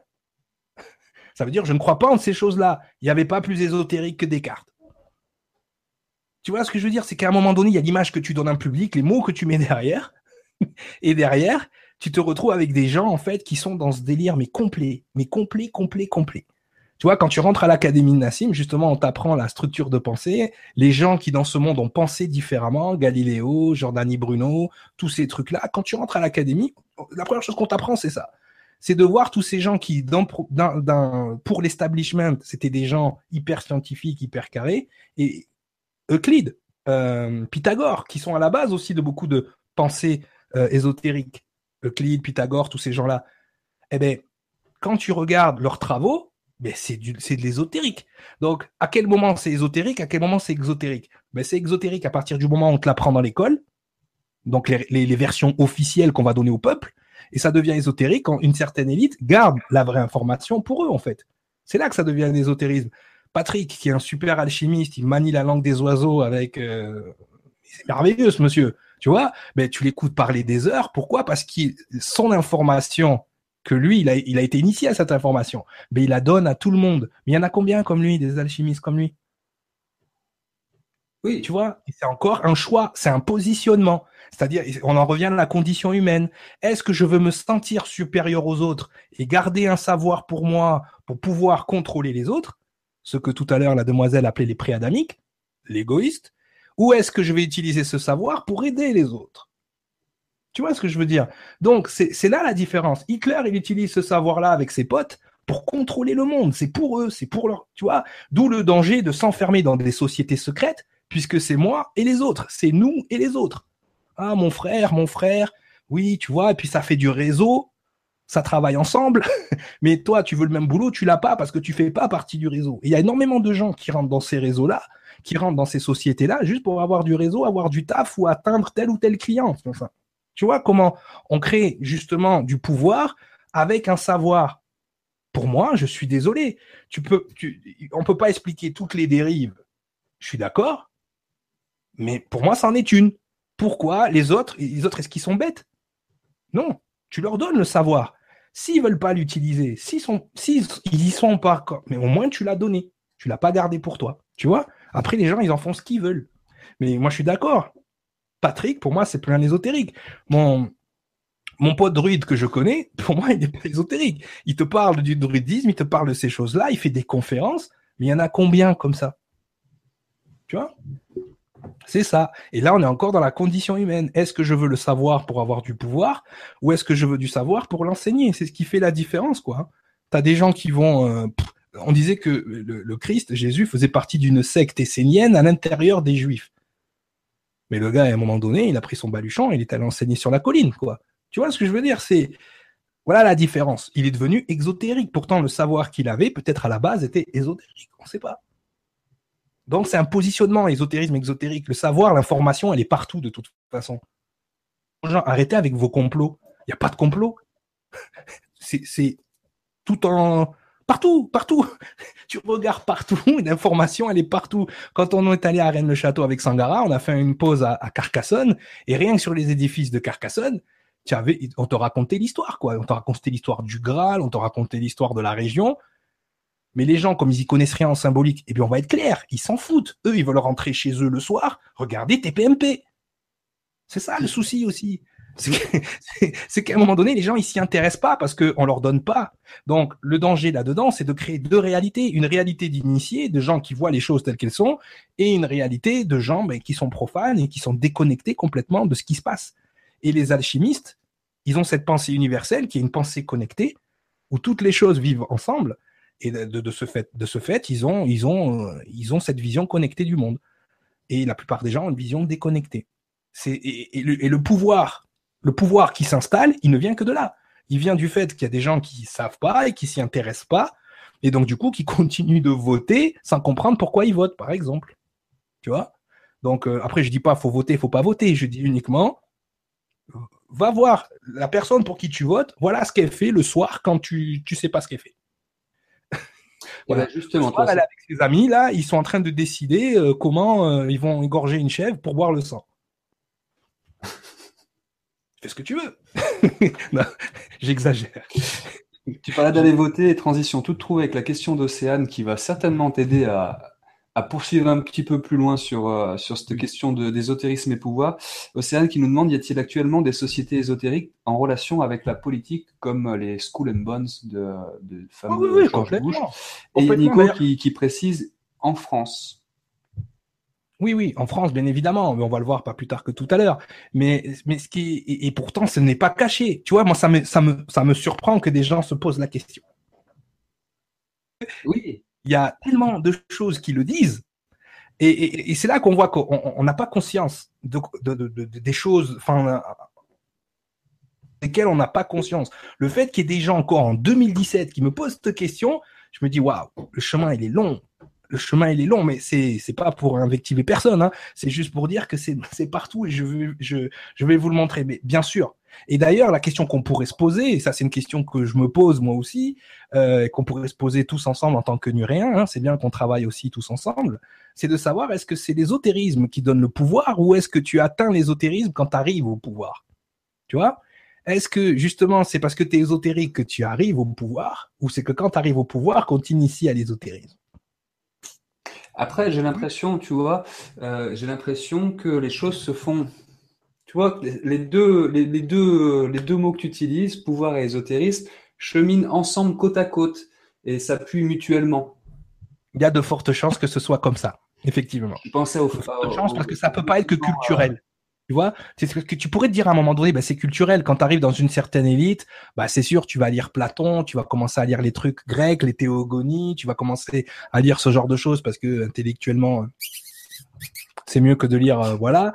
Mais je pense pas que ce soit que ça. Effectivement, on se rend compte que dans des époques où il n'y avait pas cette euh, cette hiérarchie, euh, ce clivage énorme entre entre les gens, ça existait déjà. Donc, je pense que oui, tu as raison. C'est quelque chose qui se l'un nourrit l'autre en fait. Tu vois, c'est pour ça que souvent, tu entends les spirituels dire oh là là, il y a un égrégore négatif, on nourrit un égrégore négatif, euh, l'égrégore on le nourrit, et puis les gens qui ont créé cet égrégore, ben, utilisent cet égrégore pour avoir du pouvoir. Si on part sur un plan de vue strictement euh, énergétique, mais sans rentrer dans des considérations euh, spirituelles, égrégore, pas égrégore, on s'en fout. C'est qu'à un moment donné, on l'a vu dès le départ, à partir du moment où j'ai un savoir que tu n'as pas, forcément, ben, je gagne du pouvoir sur toi et surtout, j'arrive à te faire travailler pour moi. J'arrive à te faire être souverain pour moi, pas pour toi. Donc c'est ça qui, qui, qui, il y a Étienne Chouard qui dit ça très, très justement. Il dit, ce ne sont pas les vertueux qui veulent le pouvoir. Quelqu'un de vertueux, il veut pas le pouvoir, il veut pas avoir le pouvoir sur les autres. C'est pour ça qu'il préconise justement pour le système politique un tirage au sort qui ferait que ben, finalement on pourrait se retrouver avec quelqu'un à la tête de l'État qui serait lui vertueux et qui serait obligé de faire un petit peu ses tâches de, chef d'État, mais il ferait des choses pour le peuple. Là, on serait vraiment. On tomberait sur un psychopathe à la tête de l'État. Bon, il y en a déjà eu, hein, mais un, un encore pire. Oui, on pourrait tomber sur euh, ouais, ouais, ouais, non, mais carrément. Mais avec la possibilité de le destituer. Alors que là, on n'a aucune possibilité, nous, à part un coup d'État ou une révolution, euh, de destituer un président. Tu vois, il, il faut quand même comprendre que dans notre constitution, il y a un endroit dans la constitution qui dit qu'on n'a aucun pouvoir, en fait.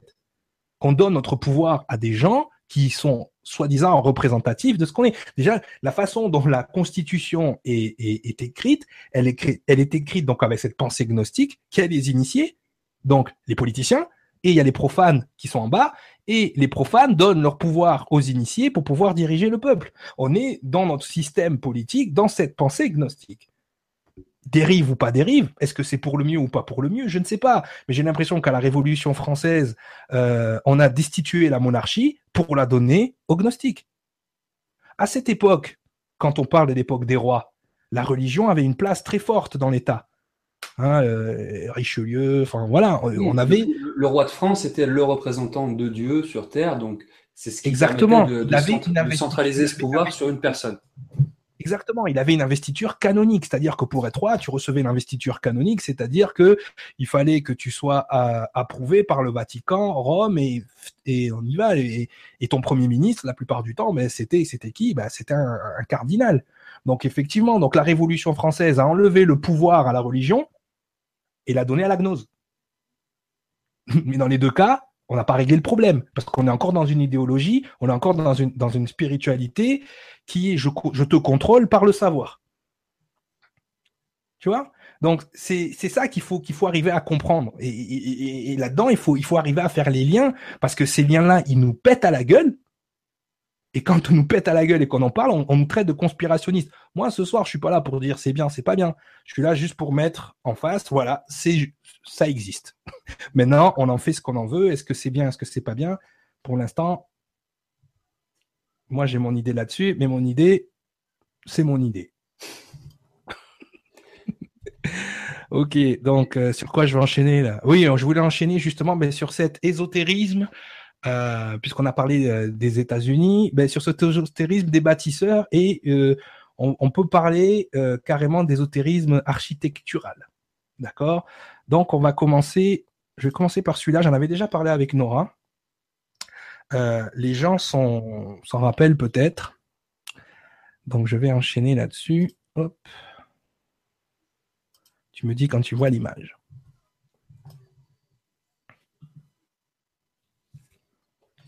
Toujours pas.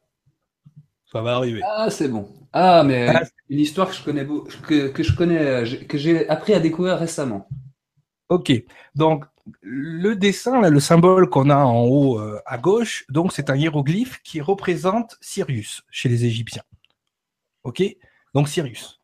Euh, la, la, partie phallique, la, partie euh, pyramidale représente donc le masculin, Osiris.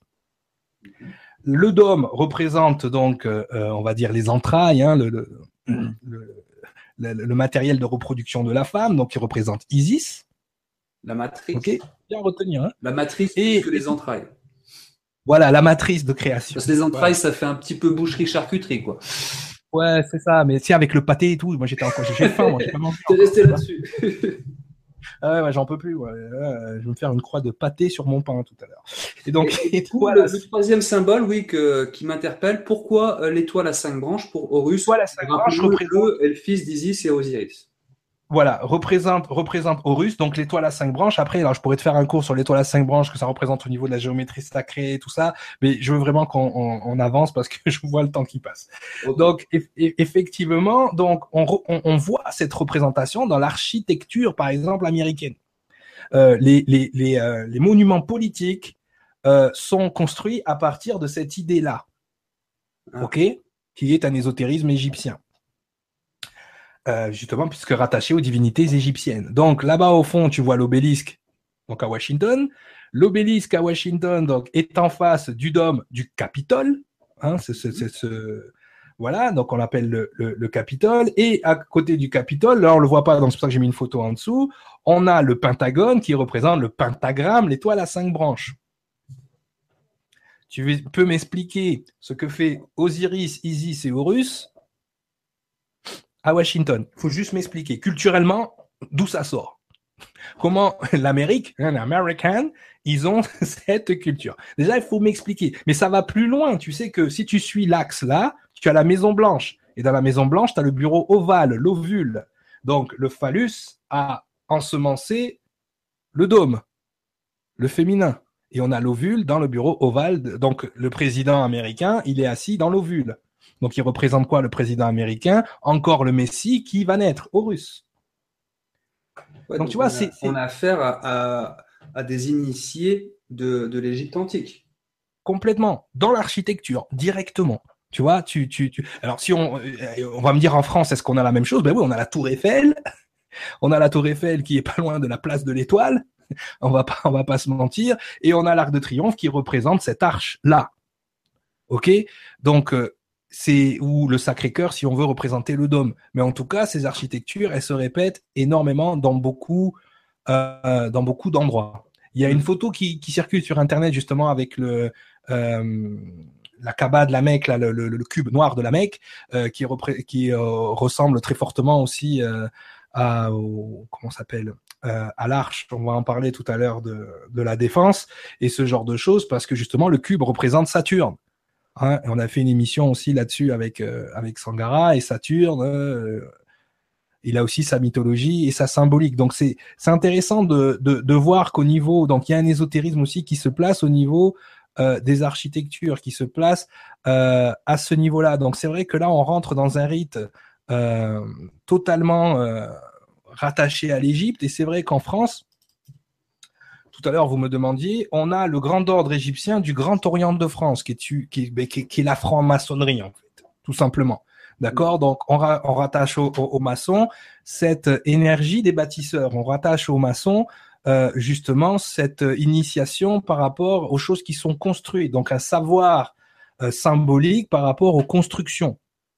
Donc ça, c'est hyper important. Donc, le rite égyptien du Grand Orient de France, euh, compte parmi, euh, parmi eux énormément d'adeptes. Alors moi, je vous ai fait une liste non exhaustive de francs-maçons politiques connus, d'accord, à travers le monde.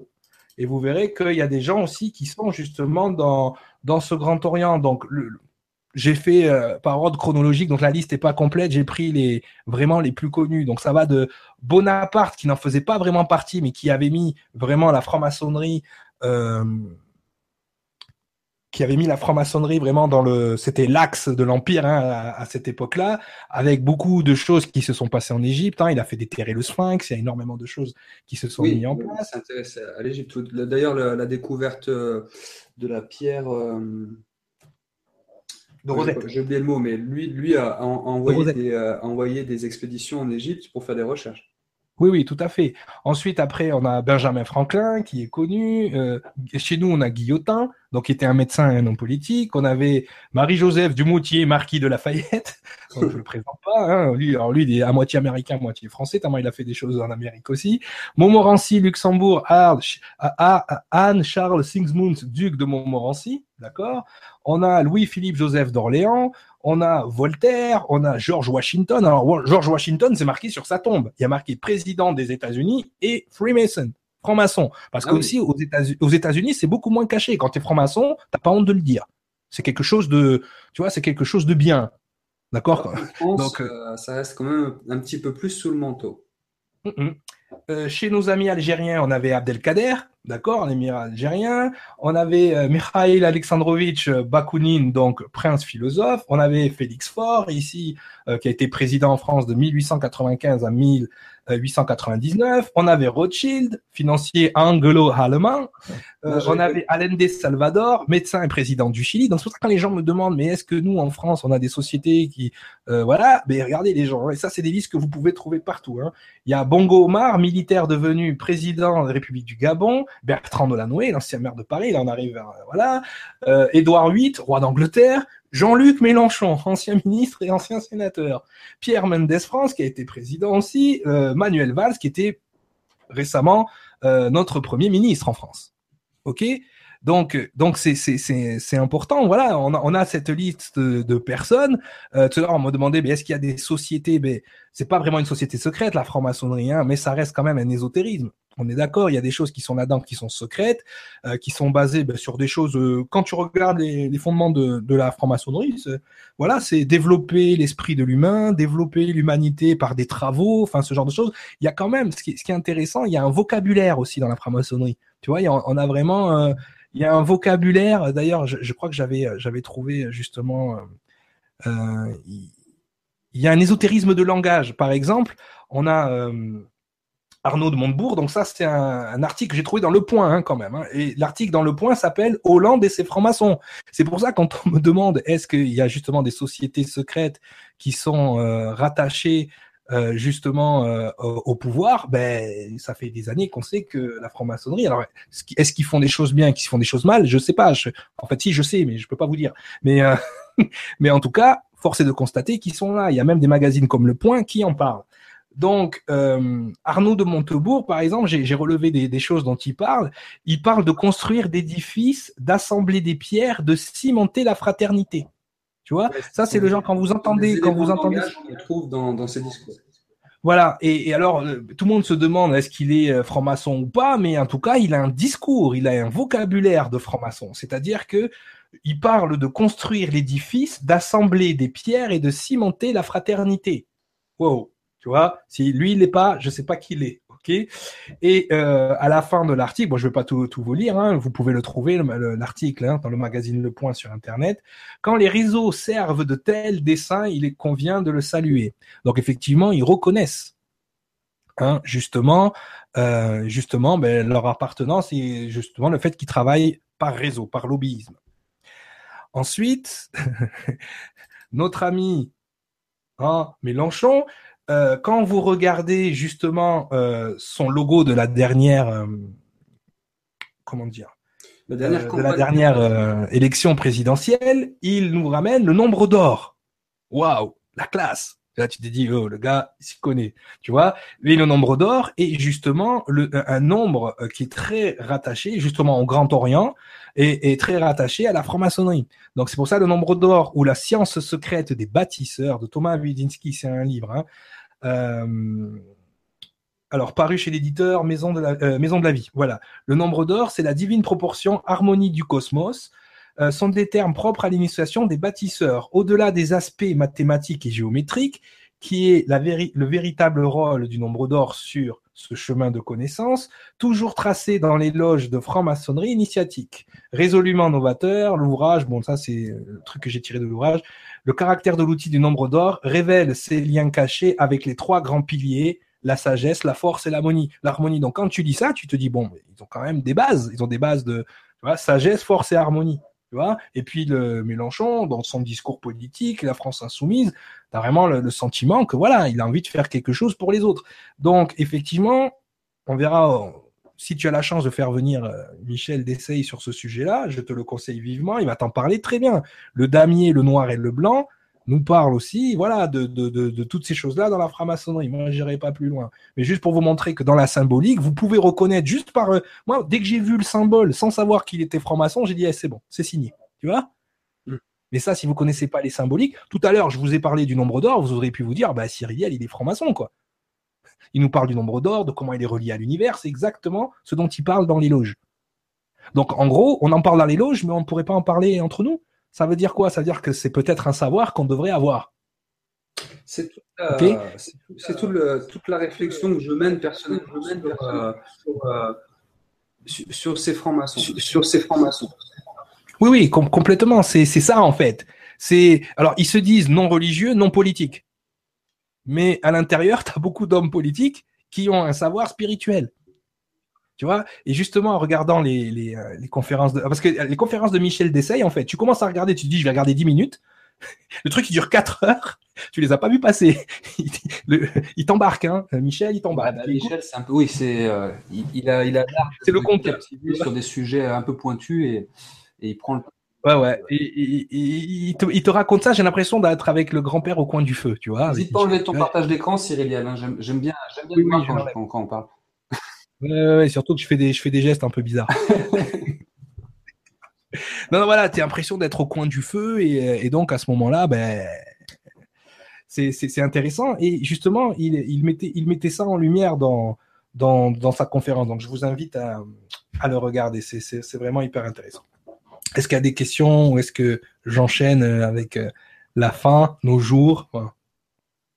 Non, beaucoup de beaucoup de gens qui amènent des, euh, des, des, des, compléments d'information. Ouais, parce que vraiment, ces émissions-là, ces sujets-là, c'est pour ça. Hein, c'est pour faire euh, avancer le schmilblick et que les gens qui ont de l'information, n'hésitez pas à partager avec les gens, justement, qui ne sont pas au courant de ces choses-là. Il y a Béa qui nous dit J'adore quand on décortique la symbolique, ça me rappelle les premières émissions. Donc, euh, soirée nostalgie pour Béa. Salut Béa. ah ouais, il y a, Céleste. sur les symboles, c'est rigolo. Céleste qui nous dit Pierre de Rosette et croix de pâté, c'est une soirée végane. Ok, je sors. Non, mais il y a toujours des rigolos. Hein, ah c'est charcutaille ce soir. Hein. C'est charcutaille. ça. Mais juste pour, euh, pour finir cette réflexion sur les francs-maçons, ça mhm. c'est pas une soirée consacrée aux francs-maçons. Mais moi, je ressens bien dans, dans ton discours entre les lignes une certaine réticence à la franc-maçonnerie. Et moi, personnellement, j'ai beaucoup de mal à me faire une idée sur euh, sur, pas sur ce qu'est la franc-maçonnerie, quoique euh, je n'ai pas tous les, tenants, mais sur quel est son but et s'il y a un dessin caché derrière ce qui est annoncé. Parce qu'au final, la franc-maçonnerie œuvre, j'ai envie de dire, là c'est le côté naïf qui s'exprime, euh, œuvre au bien-être de l'humanité. Ben, c'est ça la base. En fait, la base, c'est ça. Mais ça va même plus loin, justement, dans la conférence de Michel. C'est ce dont il parle. C'est qu'au départ, c'est des bâtisseurs.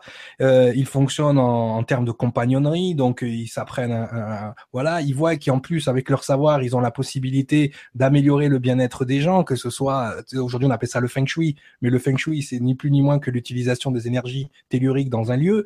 Donc, euh, c'est, voilà, c'est, ça, ça va là-dedans. Donc, oui, effectivement, on n'est pas là pour faire, euh, pour faire un, un procès. Mais même moi, quand j'en parle, euh, je suis tout parce que forcément on en a dans notre entourage. Euh, forcément il y a des gens qui euh, qui voilà qui t'expliquent que oui que non. Après c'est une histoire de grade encore une fois et là je te dis Michel il en parle vraiment bien. Oui, Moi, je veux vraiment pas en parler. Je te dis, Michel, il en parle vraiment bien. Ici, euh, si vous voulez pas traiter du sujet, il y a déjà des vidéos qu'il a faites là-dessus. Mais, mais c'est vrai que euh, c'est pour ça que je préfère parler des bâtisseurs. Tu vois, parce que tout à l'heure, on va, on va parler de François Mitterrand. Et euh, François Mitterrand, il ne faisait partie d'aucune loge, mais il avait vraiment l'initiation des bâtisseurs tu vois? Et, et, si tu veux c'est ça qu'il faut qu'il faut retenir le problème de la franc-maçonnerie c'est que à un moment donné le social a rencontré l'ésotérisme donc ça veut dire que le pouvoir ésotérique a commencé à toucher le social. Voilà, c'est la seule chose qu'on pourrait à un moment donné dire, hein, peut-être que là, il y a un truc qui va, qui va chier. Tu vois? Mais après, pour le reste, moi, je reste sur l'énergie des bâtisseurs. Parce que dans mon esprit et dans ma culture et dans, euh, dans ce que moi j'étudie, dans ce que je fais, euh, cette énergie des bâtisseurs, ben, c'est les gars qui ont construit les pyramides, quoi. Tu vois, c'est des gars qui ont construit les, euh, toutes ces choses qu'on voit euh, à travers le monde et qui avaient un savoir. tu veux dire, le gars, il te met la vitesse de la lumière dans la pyramide. Moi, c'est ça qui m'intéresse. Après, les réseaux, les lobbies, les trucs conspirationnistes, j'arrive à un point où je m'en fous maintenant. Tu vois, c'est un, peu ça, qu'ils fassent leur bazar, bah, tant pis. Mais je veux dire, à un moment donné, tu as ta spiritualité. C'est-à-dire, celui qui est musulman, celui qui est chrétien. pour moi, la spiritualité, et c'est pour ça que j'ai arrêté d'en faire publiquement, euh, la spiritualité, pour moi, c'est quoi? C'est quelque chose d'intime. C'est quelque chose qui est avec toi. Donc, si tu as envie d'être un ésotérique qui prie Isis, Osiris et Horus, c'est pas mon problème. Tu vois, euh, ce que t'en fais derrière, ben tu tu t'arrangeras au moment donné. Mais moi voilà, c'est c'est cette euh, moi ce qui m'intéresse c'est cette science des bâtisseurs. Tu vois, c'est euh, c'est euh, toute cette tout ce savoir qui est là et qui qui m'a toujours passionné. Après, je veux pas rentrer dans une loge pour avoir le fin mot du, du comment. Moi, j'ai réussi à avoir mes infos par moi-même, donc c'est la preuve que tout le monde peut le faire. Donc finalement, c'est pas si caché, si ésotérique que ça. Et c'est là-dessus qu'on va qu'on est en train de, de s'amener petit à petit au fil de l'émission. Donc justement, je voulais clôturer avec François Mitterrand. Alors, François Mitterrand, on aurait pu faire trois émissions hein, sur lui. Hein. Je vous le dis honnêtement. D'ailleurs, il y a un reportage de euh, RMC Découverte qui est passé il n'y a pas longtemps. C'était euh, François Mitterrand, le bâtisseur. Toutes les informations que je vais vous donner là sont un peu tirées de ce reportage parce que c'était vraiment bon, mais c'était juste pour comprendre le personnage, François Mitterrand. D'accord? Ça va pas, on n'est pas là en train de juger ce qu'il a fait, ce qu'il n'a pas fait, où sont passés vos impôts quand vous êtes parisien. C'est trop tard, de toute façon, ils sont déjà, il est déjà parti, cet argent. Mais c'est juste pour que vous compreniez euh, l'esprit euh, qui, à un moment donné, peut amener un homme de pouvoir à rentrer. moi, j'appelle ça un délire, mais dans le sens affectif du terme. C'est-à-dire qu'il est rentré dans son délire euh, de pharaon et il est allé jusqu'au bout. Et avec cette initiation de bâtisseur. Donc, François Mitterrand. Dit on dit tonton, hein, n'est-ce pas? Euh, François Mitterrand, donc, de, euh, je vais partager l'écran, mais je sais pas. Ah non, j'ai partagé toi, je crois. ah oui, c'est moi. Euh, j'ai partagé Guillaume. François Mitterrand, qui est Guillaume, en fait. Guillaume est la réincarnation de François Mitterrand. Hein, ça, je, suis né l'année où il a été élu, donc je dois, je peut-être. Ah, t'es né en 81 Ah ben voilà. Ah, ben, ça. Ah il y a quelque chose. Euh, François Mitterrand était persuadé, et les gens qui l'entouraient, c'est-à-dire les initiés qui l'entouraient, qu'il était la réincarnation du pharaon Séti Ier. Ok? Donc déjà, on part loin déjà. Hein. Là, quand vous vous dites, euh, ouais, moi j'étais, euh, je suis allé voir tel médium, il m'a dit que j'étais la réincarnation d'un soldat, on vous regarde bizarre. Mais là, le gars, le président de la France, était persuadé, et les gens qui étaient autour de lui, et c'est marqué ici, il se trouve que les initiés savent parfaitement que François Mitterrand était la réincarnation du pharaon Séti Ier. D'accord? Et ça, c'est tiré du livre de, euh, Nicolas Bonal, Mitterrand, le grand initié. Donc là, je vous ai mis la, momie. parce que je pouvais pas faire sans momie. On est obligé de faire momie maintenant. Maintenant, momie, c'est à la mode. Il y a le film avec Tom Cruise. Il y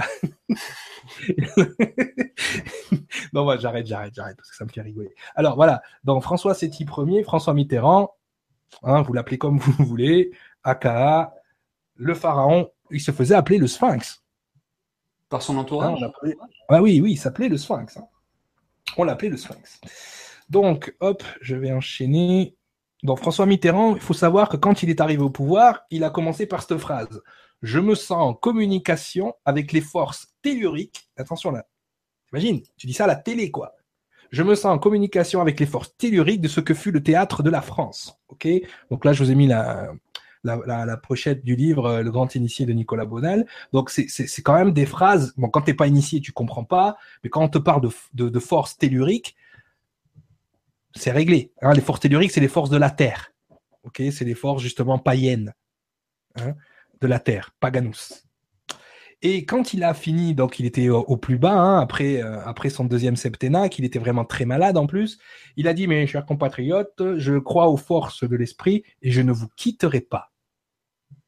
Oui, c'est assez fort comme, comme langage. Je veux dire, je veux dire bon, voilà, mais à l'époque, quand il a sorti ça, personne n'a capté, à part les initiés, quoi. Tu vois, personne, j'ai pas entendu mes parents me dire, mais attends, qu'est-ce qu'il raconte euh, il fait partie d'une secte, il est bizarre, c'est quoi son, c'est quoi son souci? Ce qu'il faut comprendre, c'est que justement François Mitterrand, il avait, euh, quand il est arrivé euh, au pouvoir, son obsession, c'était justement de créer des édifices dans des coins névralgiques de la capitale pour justement pour justement enchérir cette idée euh, euh, de son initiation aux forces telluriques donc et à l'égyptologie dont on a parlé tout à l'heure. Hein. On l'a vu euh, dans les édifices américains. Euh, mais là, je vais vous mettre les monuments qu'il a construits. Alors, je vous dis, là, pour, ce reportage, il est vraiment, c'est, ils ont fait un super boulot. Franchement, même moi, j'étais surpris que il y a un reportage comme ça qui passe sur France 24, c'était vraiment. Donc voilà le, style d'édifice qu'il a construit. Donc il a quand même commencé par une pyramide, je veux dire, c'est signé. Puis la pyramide a les mêmes proportions que la grande pyramide d'Égypte. Donc ça, c'est, c'est, euh, ça reste quand même. Euh, voilà, donc on a l'opéra, euh, l'opéra Bastille, on a les colonnes de Buren. Là, je les ai pas tous mis. Hein. On a la bibliothèque François Mitterrand. On a la rénovation aussi de de l'édifice pour les droits de l'homme, et on a surtout cette fameuse euh, cette fameuse arche de la défense. Et ce qu'il faut savoir, c'est que euh, la, la fameuse arche de la défense, elle suit une une espèce de de, de, de lignée euh, avec plusieurs autres euh, édifices justement. Euh, alors là, je sais pas si je l'ai. Ouais, je l'ai là. elle suit une lignée avec plusieurs édifices euh, de Paris, dont l'Arc de Triomphe et dont l'arche du, je crois que si je dis pas de bêtises, c'est du carrousel du Louvre. Ok, donc et quand tu suis la ligne, tu es totalement dans une ligne en fait. Là, je, je l'ai pris, qui va donc de la Grande Arche de la Défense, qui passe par le Panthéon, qui passe par la bibliothèque François Mitterrand. Voilà, ils ont fait, ils ont fait une coupure. Mais quand tu continues cette ligne sur Google Earth, tu tombes directement sur un temple à Dendera, qui est un temple voué à la déesse Isis. On retrouve Isis. Ah bah, chez les initiés égyptiens, c'est. Voilà, donc effectivement, euh, et justement, il a placé l'arche de la défense avec un angle bien spécifique de 6,33 degrés. Alors je sais que les mathématiciens, ils vont se régaler. Là, s'il y a mon pote Fabien qui fait les émissions avec nous, là, les chevaliers de la table ronde, c'est un spécialiste là-dessus. Hein. Lui, il a calculé les angles. Pourquoi Moi, en numérologie, 6,33, c'est l'harmonie et la maîtrise. D'accord? Donc, si tu es un maître bâtisseur, tu as l'harmonie, tu as la maîtrise. Moi, je l'interprète comme ça. et puis je fais ce que je veux. Quand on regarde où est placée, par exemple, la pyramide du Louvre, on se rend compte que là, en bas, on a le site de Luxor en Égypte, et en haut, on a euh, le site du Louvre. OK? C'est un truc de fou. Donc ça, et, il se juxtapose parfaitement. Quand tu juxtaposes le site de Luxor où il y a les pyramides avec euh, le Louvre, enfin le, site du Louvre à Paris, boum, voilà sur quoi tu tombes. Sur exactement la même chose, avec le même angle de 6,33 degrés. Oui, là, il n'y a pas de hasard le même angle de 6,33 degrés qui est cet angle qui nous permet de faire cette ligne donc de, Paris jusqu'à Dendera. Et d'ailleurs, quand tu regardes bien, là je la remets, la... quand tu regardes bien euh, l'arche, euh, l'arche de la défense, elle n'est pas droite. Elle a un angle de déviation de 6,33 degrés exactement. Et François Mitterrand avait ce savoir-là, avait cette connaissance. T'imagines? Donc lui, il n'a pas fait des guerres, il a fait des monuments. Tu vois, il a fait des monuments parce que justement, se sentant mourir, certains disaient que il a voulu, ben, là encore, je le dis de façon, euh, je vais pas dire affective, mais euh, de façon gentille, il a voulu se taper un délire de pharaon. Je vais passer dans l'autre monde. D'accord? Je vais passer de l'autre monde tel un pharaon d'Égypte. Tu vois, si tu es passionné par ces choses-là et que tu as l'argent et le pouvoir de le faire, et justement, ça va très loin, puisqu'à Rambouillet, il a fait construire ce qu'on appelle une barque solaire elle arrive. Donc la barque solaire, dans la mythologie égyptienne, c'est ce qui, te fait passer d'un monde à l'autre. Et bizarrement, le personnage sur, euh, sur la barque solaire, d'accord, ressemble à François Mitterrand. Donc tu vois comment ce savoir d'initié, à un moment donné, coûte beaucoup d'impôts à la ville de Paris, mais nous donne les plus beaux monuments qu'on puisse avoir. Donc je vous, conseille vivement euh, de regarder euh, de regarder le reportage hein, sur France 24, euh, François Mitterrand, le, bâtisseur, parce que là, vous allez voir, le, savoir de ce monsieur. Au moins, au niveau de, de, de, ça, c'est, ça reste passionnant. Après, ce qu'il a fait avec la France en politique, moi, j'ai pas, j'étais, j'étais un peu jeune, j'ai pas suivi, puis ça m'intéressait pas. D'ailleurs, la politique m'intéresse toujours pas. Mais force est de constater que ce monsieur était un initié, il avait un savoir. Donc là, on a un haut initié qui exécute de hautes, euh, de hauts ouvrages de maçonnerie, d'architecture à travers la ville de Paris. Euh, quand on voit justement euh, la pyramide, elle est dans un axe est-ouest qui euh, qui croise à un moment donné la ligne d'Arago. Tu sais, dans Da Vinci Code, on voit au sol à un moment donné des petits. Euh, tu l'as vu le film Da Vinci Code? Non. non. Tu l'as pas vu. je, je, parle pour rien. Mais on voit justement des. Quand tu vas à Paris au Louvre, tu vois ces plaques au sol. En fait, c'est la ligne d'Arago qui aussi représente représente une une direction. Donc J'en dis pas plus pour les gens qui n'ont pas vu le, le reportage, mais c'est vraiment, vraiment intéressant. Alors vous allez me dire, est-ce que de nos jours, on a eh bien, des successeurs à François Mitterrand dans cette idée-là? Bah, J'ai l'impression que le président... Euh, le président, le président notre président, donc il nous a fait une belle, une, une belle investiture devant la pyramide. Alors j'ai pas pris la photo parce que bon, tout le monde l'a vu, mais il est en face de la pyramide, les bras en croix comme un compas, n'est-ce pas avec nous, Hein? Oui, je reviens avec vous, mais j'allais enchaîner en fait sur ah, Jupiter et pour finir. Mais bon, c'est voilà, donc euh, euh, ah tiens, mais tu vois, tu vois, même l'ordinateur veut pas que je revienne. Voilà. donc je retourne à mes photos et après je termine et on prendra les, les, les dernières questions s'il y en a. C'est bon, tu vois? Euh, là, pour l'instant, oui, j'ai ton partage d'écran, c'est cool. Voilà, voilà. Donc, je voulais en revenir. Par exemple, tout à l'heure, on parlait du Capitole américain. Ok? Qu'est-ce que représente le Capitole dans la mythologie? Le Capitole représente, bon, c'est Capitolinus Mons en italien, Campidoglio, soprattutto di mangiare la pasta, va bene. et l'une des sept collines de Rome, c'est le centre religieux de la ville et le temple consacré à la triade Jupiter, Junon et Minerve. Par extension, chaque cité romaine se voit se doit d'avoir son Capitole. Nous, à Toulouse, on a un Capitole, hein, la place du Capitole de Toulouse. Euh, donc voilà, donc c'est important. Et Jupiter, pour les Grecs, c'est Zeus aussi. Alors, Jupiter, c'est pas n'importe quel dieu, c'est le dieu des dieux, c'est le roi des dieux. T'imagines? Et on a un président qui, qui arrive et qui se dit, euh, je me considère donc jupitérien. Donc Jupiter à l'Élysée. Ouais, c'est La communication de Manu, elle n'est pas pour rien.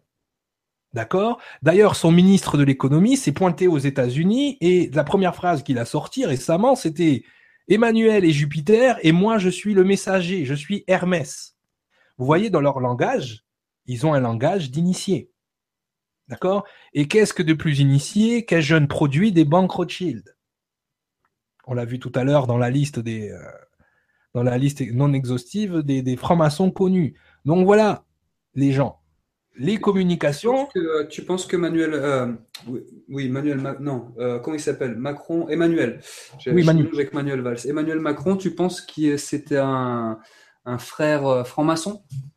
Alors moi, j'ai aucune preuve de ça, donc je peux pas avancer des, des, choses comme ça. Je dis que sa communication est très maçonnique. Son investiture devant la pyramide mitterrandienne, hein, pour quelqu'un qui ne se dit pas socialiste, mais quand même, c'est, on a quand même des indications. Je veux dire, à un moment donné, euh, je, veux bien ne pas euh, voir les signes ou les symboles, surtout que moi je suis un peu déformé. Dès que je vois un symbole, tout de suite, je, le reconnais. Tu vois. Euh, D'ailleurs, je tire les oreilles à Sangara souvent parce qu'il n'y fait pas gaffe. Lui, si c'est joli, il met.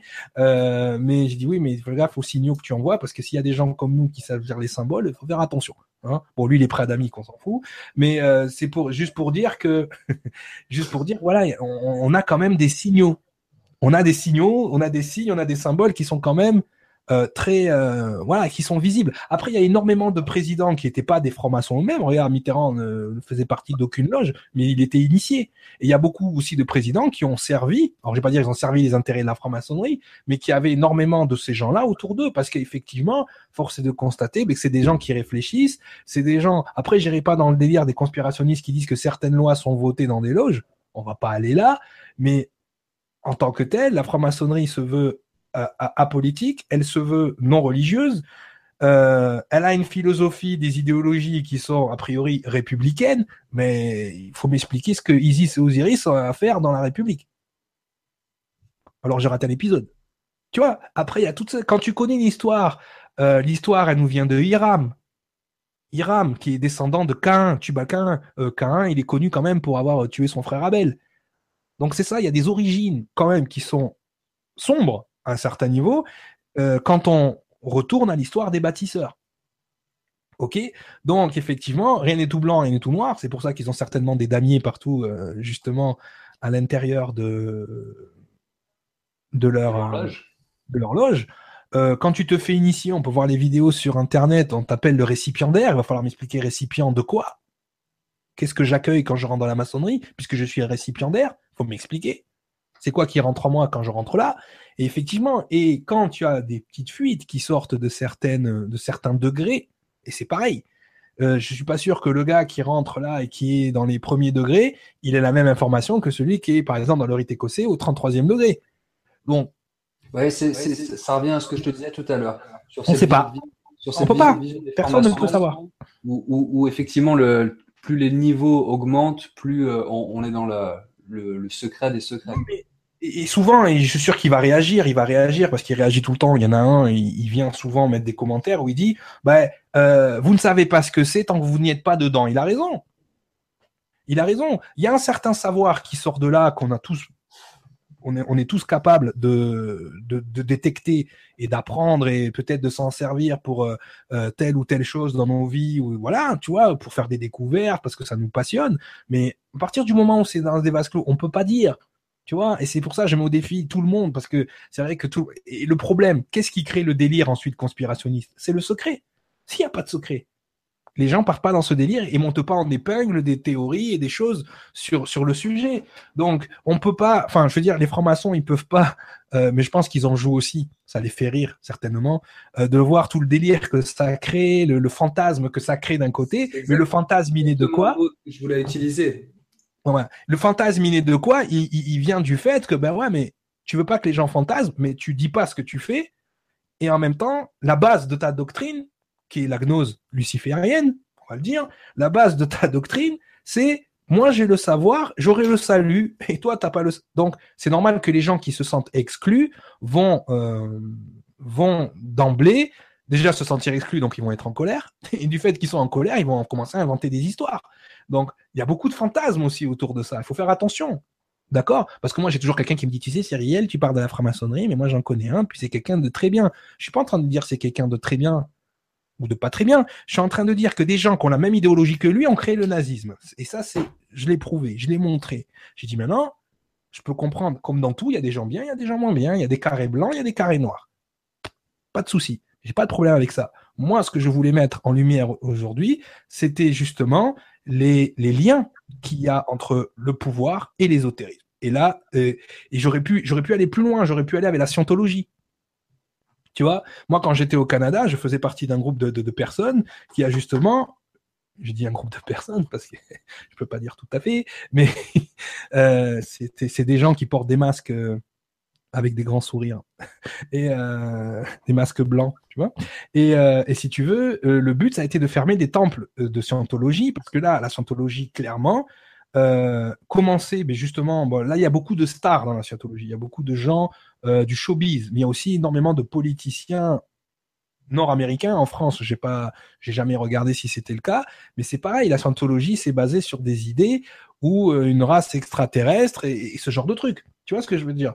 Donc, quand tu es dirigé par des gens qui pensent de cette manière, et je terminerai là-dessus, c'est que ce que je trouve quand même étrange, et là je sais pas si Guillaume tu seras d'accord avec moi, c'est que quand tu vas sur les sites gouvernementaux, justement, qui luttent contre les dérives sectaires, qui luttent contre euh, ce qui pourrait euh, ressembler de près ou de loin à euh, de l'obscurantisme, de l'occultisme ou je ne sais pas quoi, ils vont aller taper sur Jean-Jacques qui fait du Reiki au bout de la rue parce que le Reiki en France, il faut le savoir, par exemple, un truc comme le Reiki est considéré comme une dérive sectaire potentielle, faut le savoir, puisque ce n'est pas de la médecine traditionnelle.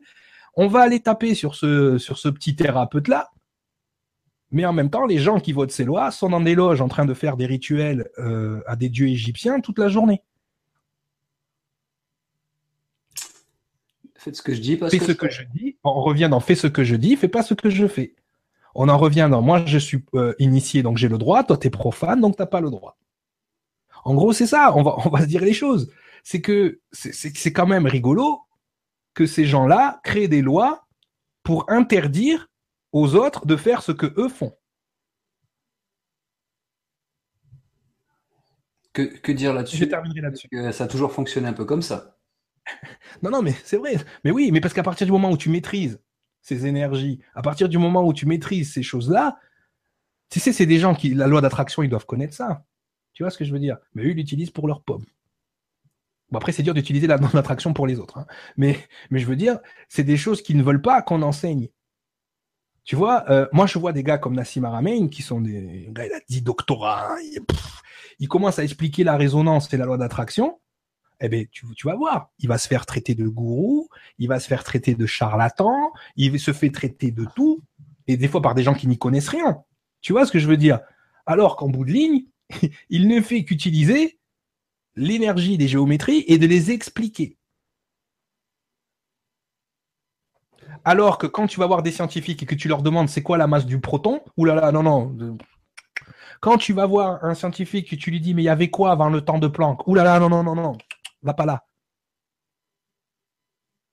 Tu vas voir des anthropologues, des archéologues, tu leur amènes des artefacts qui n'ont rien à voir avec ce qui a marqué dans les bouquins d'histoire et dans les bouquins d'archéologie.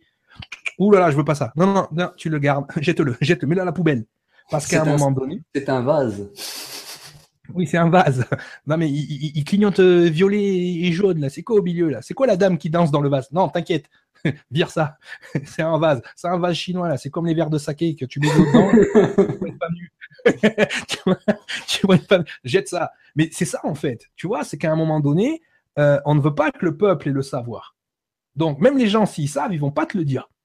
Tu vois? Donc, il faut faire attention. Il faut vraiment. Euh, maintenant, alors, il n'y a, a, pas de peur à avoir, il n'y a pas de crainte à avoir. Euh, c'est juste que, voilà, de, de, de, comprendre le lien existant depuis toujours. Et là, on, est parti des Perses euh, jusqu'à aujourd'hui. Depuis toujours, ce lien a existé. Maintenant, peut-être que nous, en tant que peuple, on devrait demander à ce qu'il soit beaucoup plus ouvert, moins caché, d'accord, que euh, voilà, c'est juste ça. C'est, on ne demande pas ce que vous faites, on demande pourquoi vous vous cachez quand vous le faites. Pourquoi vous assumez pas clairement Ben voilà, mais en fait, il n'assume pas. Mais la religion, j'appelle ça une religion, mais le New Age, c'est ça en fait. Hein. Le New Age, c'est de créer une religion justement euh, un peu œcuménique, un peu où il y a de tout dedans. J'appelle ça la pizza spirituelle, moi, le New Age. Mais le New Age, c'est ça, c'est du néopaganisme. C'est-à-dire que c'est des païens qui ont repris le pouvoir en 1789, qui essayent de remettre au goût du jour ben, leur ésotérisme. Et ils transforment ça en des, euh, en des pratiques, ben, ce qu'on appelle aujourd'hui ça le New Age. Donc je pense qu'ils sont en train de le faire, mais ils sont en train de faire sous le manteau. Au moins qu'ils soient directs. On veut une religion commune à tout le monde, on appelle ça le New Age. Vous, le faites, vous le faites pas mais au moins que ce soit direct, que ce soit pas insidieux. Tu vois, que les gens soient au courant de, ce qui se passe, de comprendre que le New Age, ce n'est ni plus ni moins que de la gnose, en fait. Donc, euh, donc voilà. Donc voilà, c'était juste cette émission, c'était pour faire le lien, montrer que le lien est évident. Maintenant, on va pas juger est-ce que c'est bien, est-ce que c'est pas bien. On est juste là pour montrer qu'il y a un lien évident, qu'il a toujours existé depuis tout le temps, mais que depuis un moment, il est caché. Voilà, il est caché, ben, on va pas se mentir, hein, il est caché pour justement maintenir le pouvoir à ceux qui l'ont parce que, comme le dit Étienne Chouard, ils ne vont jamais voter de loi qui vont leur enlever le pouvoir. Donc, ils vont toujours faire en sorte de maintenir le pouvoir parce qu'ils ne sont pas vertueux. Maintenant, c'est à nous en tant qu'espèce, en tant que, j'aime pas dire en tant que race, mais c'est à nous en tant qu'espèce de comprendre que on a accepté ça on n'est pas souverain en tant qu'espèce. Pourquoi? Parce que on a accepté de donner notre pouvoir à ces gens-là. Donc ça sert à rien de se plaindre sur des sites conspirationnistes à pleurer comme ouais mais ils font ci, ils font ça, ils sont méchants, ils sont en contact avec des reptiliens de je sais pas quoi, de partir dans les délires. Euh, à un moment donné, si ces gens-là le pouvoir, c'est parce que nous, en tant qu'espèce, on leur a donné, on a accepté. Donc les seuls qui peuvent se plaindre, les, les, les, les seuls à qui on doit se plaindre, c'est nous. Parce que ils représentent 1% de l'humanité, ces gens-là. 1%. Donc ça veut dire que le 99 s'est mis dans un état de confort. Il s'est mis dans un état de confort, si tu veux, où il a donné le pouvoir à ce 1% pour se dédouaner des choses qu'il a à faire. C'est exactement ça. Je voulais, je voulais devenir l'avocat du diable quand tu disais euh, ces gens-là ne veulent pas qu'on sache. Finalement, le, peuple, pour désigner la masse euh, des non-initiés, ne veut pas savoir non, parce que s'il y a bien, et ça c'est Jordan Maxwell qui, qui, le dit très bien, Jordan Maxwell il dit s'il y a bien quelque chose que les gens ne veulent pas savoir, c'est la vérité. Ils ne vont jamais payer pour quelque chose qui va à l'encontre de leurs croyances. Eux, ce qu'ils veulent, c'est qu'on conforte leurs croyances, les gens. Ils veulent absolument pas avoir la vérité. Et on le voit avec tout ce qui se passe en ce moment sur Internet. On est dans la croyance et tout ce qui va aller à l'encontre de notre croyance va venir nous affecter à un point où on va péter un câble on pète les gens, tout ce qu'on a enseigné sur l'ego depuis euh, deux ans maintenant avec Nora, ben, on en a la parfaite manifestation tous les jours, là, depuis quelques mois, euh, parce que ben, la conjoncture, elle est comme ça. Les gens, il y a des gens qui se réveillent de plus en plus, et le réveil est difficile parce qu'ils sont en résistance avec la, réalité, et donc du coup, ils pètent, les gens pètent un câble. Les gens pètent un câble parce qu'ils n'acceptent pas la réalité telle qu'elle est. Tu vois ça, donc, ça, tombe bien parce qu'il y avait cette question d'Anthony. Euh, mm. je pense que ça serait une belle question pour, euh, pour terminer cette émission qui dit de manière générale quel rapport pourrais-tu faire entre l'ésotérisme, le pouvoir et l'ego? Ben, Déjà, l'ésotérisme en lui-même, j'ai envie, envie de dire est-ce que c'est pas le, la spiritualité de l'ego en fait? C'est parce que, bon, vu qu'il se, il se pratique en groupe, on peut parler d'ego collectif mais l'ésotérisme est la base, c'est ce qu'on a dit tout à l'heure, Anthony, si tu as bien écouté, c'est que la base, c'est seuls les initiants le salut, seuls les initiants le savoir, donc seuls les initiants le pouvoir. Donc du coup, je crée un euh, ce que les gens appellent un égrégore, mais je crée un égo collectif de pouvoir, et seuls les gens qui sont initiés peuvent avoir ce pouvoir. Donc c'est une réflexion, une structure de pensée égotique pour pas faire de jeu de mots. On pourrait dire gothique tout court.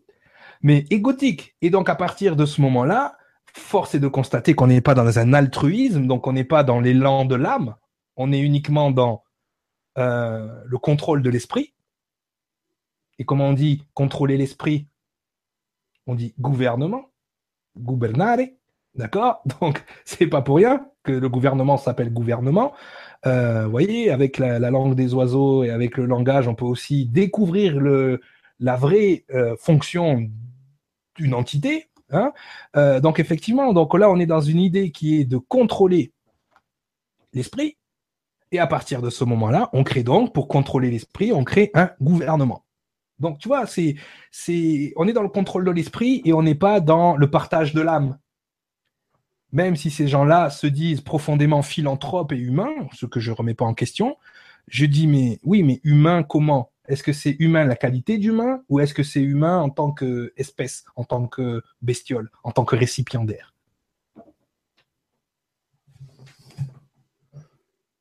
Question. Cette émission, c'est pour. En fait, c'était pas pour donner des réponses ou des certitudes. C'était pour justement se poser et se poser des questions tout est là, les symboliques, le vocabulaire, tout est là. On, ne doit plus avoir de doute sur ce lien. Maintenant, il faut qu'on, nous, en tant qu'espèce, en tant que gens, on se pose les questions, est-ce que ce lien entre l'ésotérisme et le pouvoir, est-ce qu'il est à l'avantage de tout le monde, de la démocratie, d'accord Ou est-ce qu'il est à l'avantage de certains? Uniquement. Est-ce que ça bénéficie à tout le monde? Est-ce que ce qu'ils sont en train de faire bénéficie à tout le monde ou ça bénéficie à certains? Moi, je ne sais pas, j'aurais ce pouvoir-là. Euh, à un moment donné, il y a des gens qui meurent de faim dans l'hémisphère sud pendant que nous, on se gave dans l'hémisphère nord. Pour m'expliquer, si tu as fondé quelque chose d'aussi noble que les droits de l'homme, tu parles de quels hommes? Ceux qui sont initiés ou ceux qui ne le sont pas? Ceux qui ont l'électricité ou ceux qui ne l'ont pas? Ceux qui ont de quoi manger tous les jours ou ceux qui crèvent la dalle? C'est les droits de qui? Tu vois, c'est ça qu'il faut me poser la question. Tu écris un truc comme ça, et puis derrière, je ne vois pas le résultat. Je ne vois pas un résultat qui fait qu'en tant qu'être humain, ben voilà, on est dans une évolution.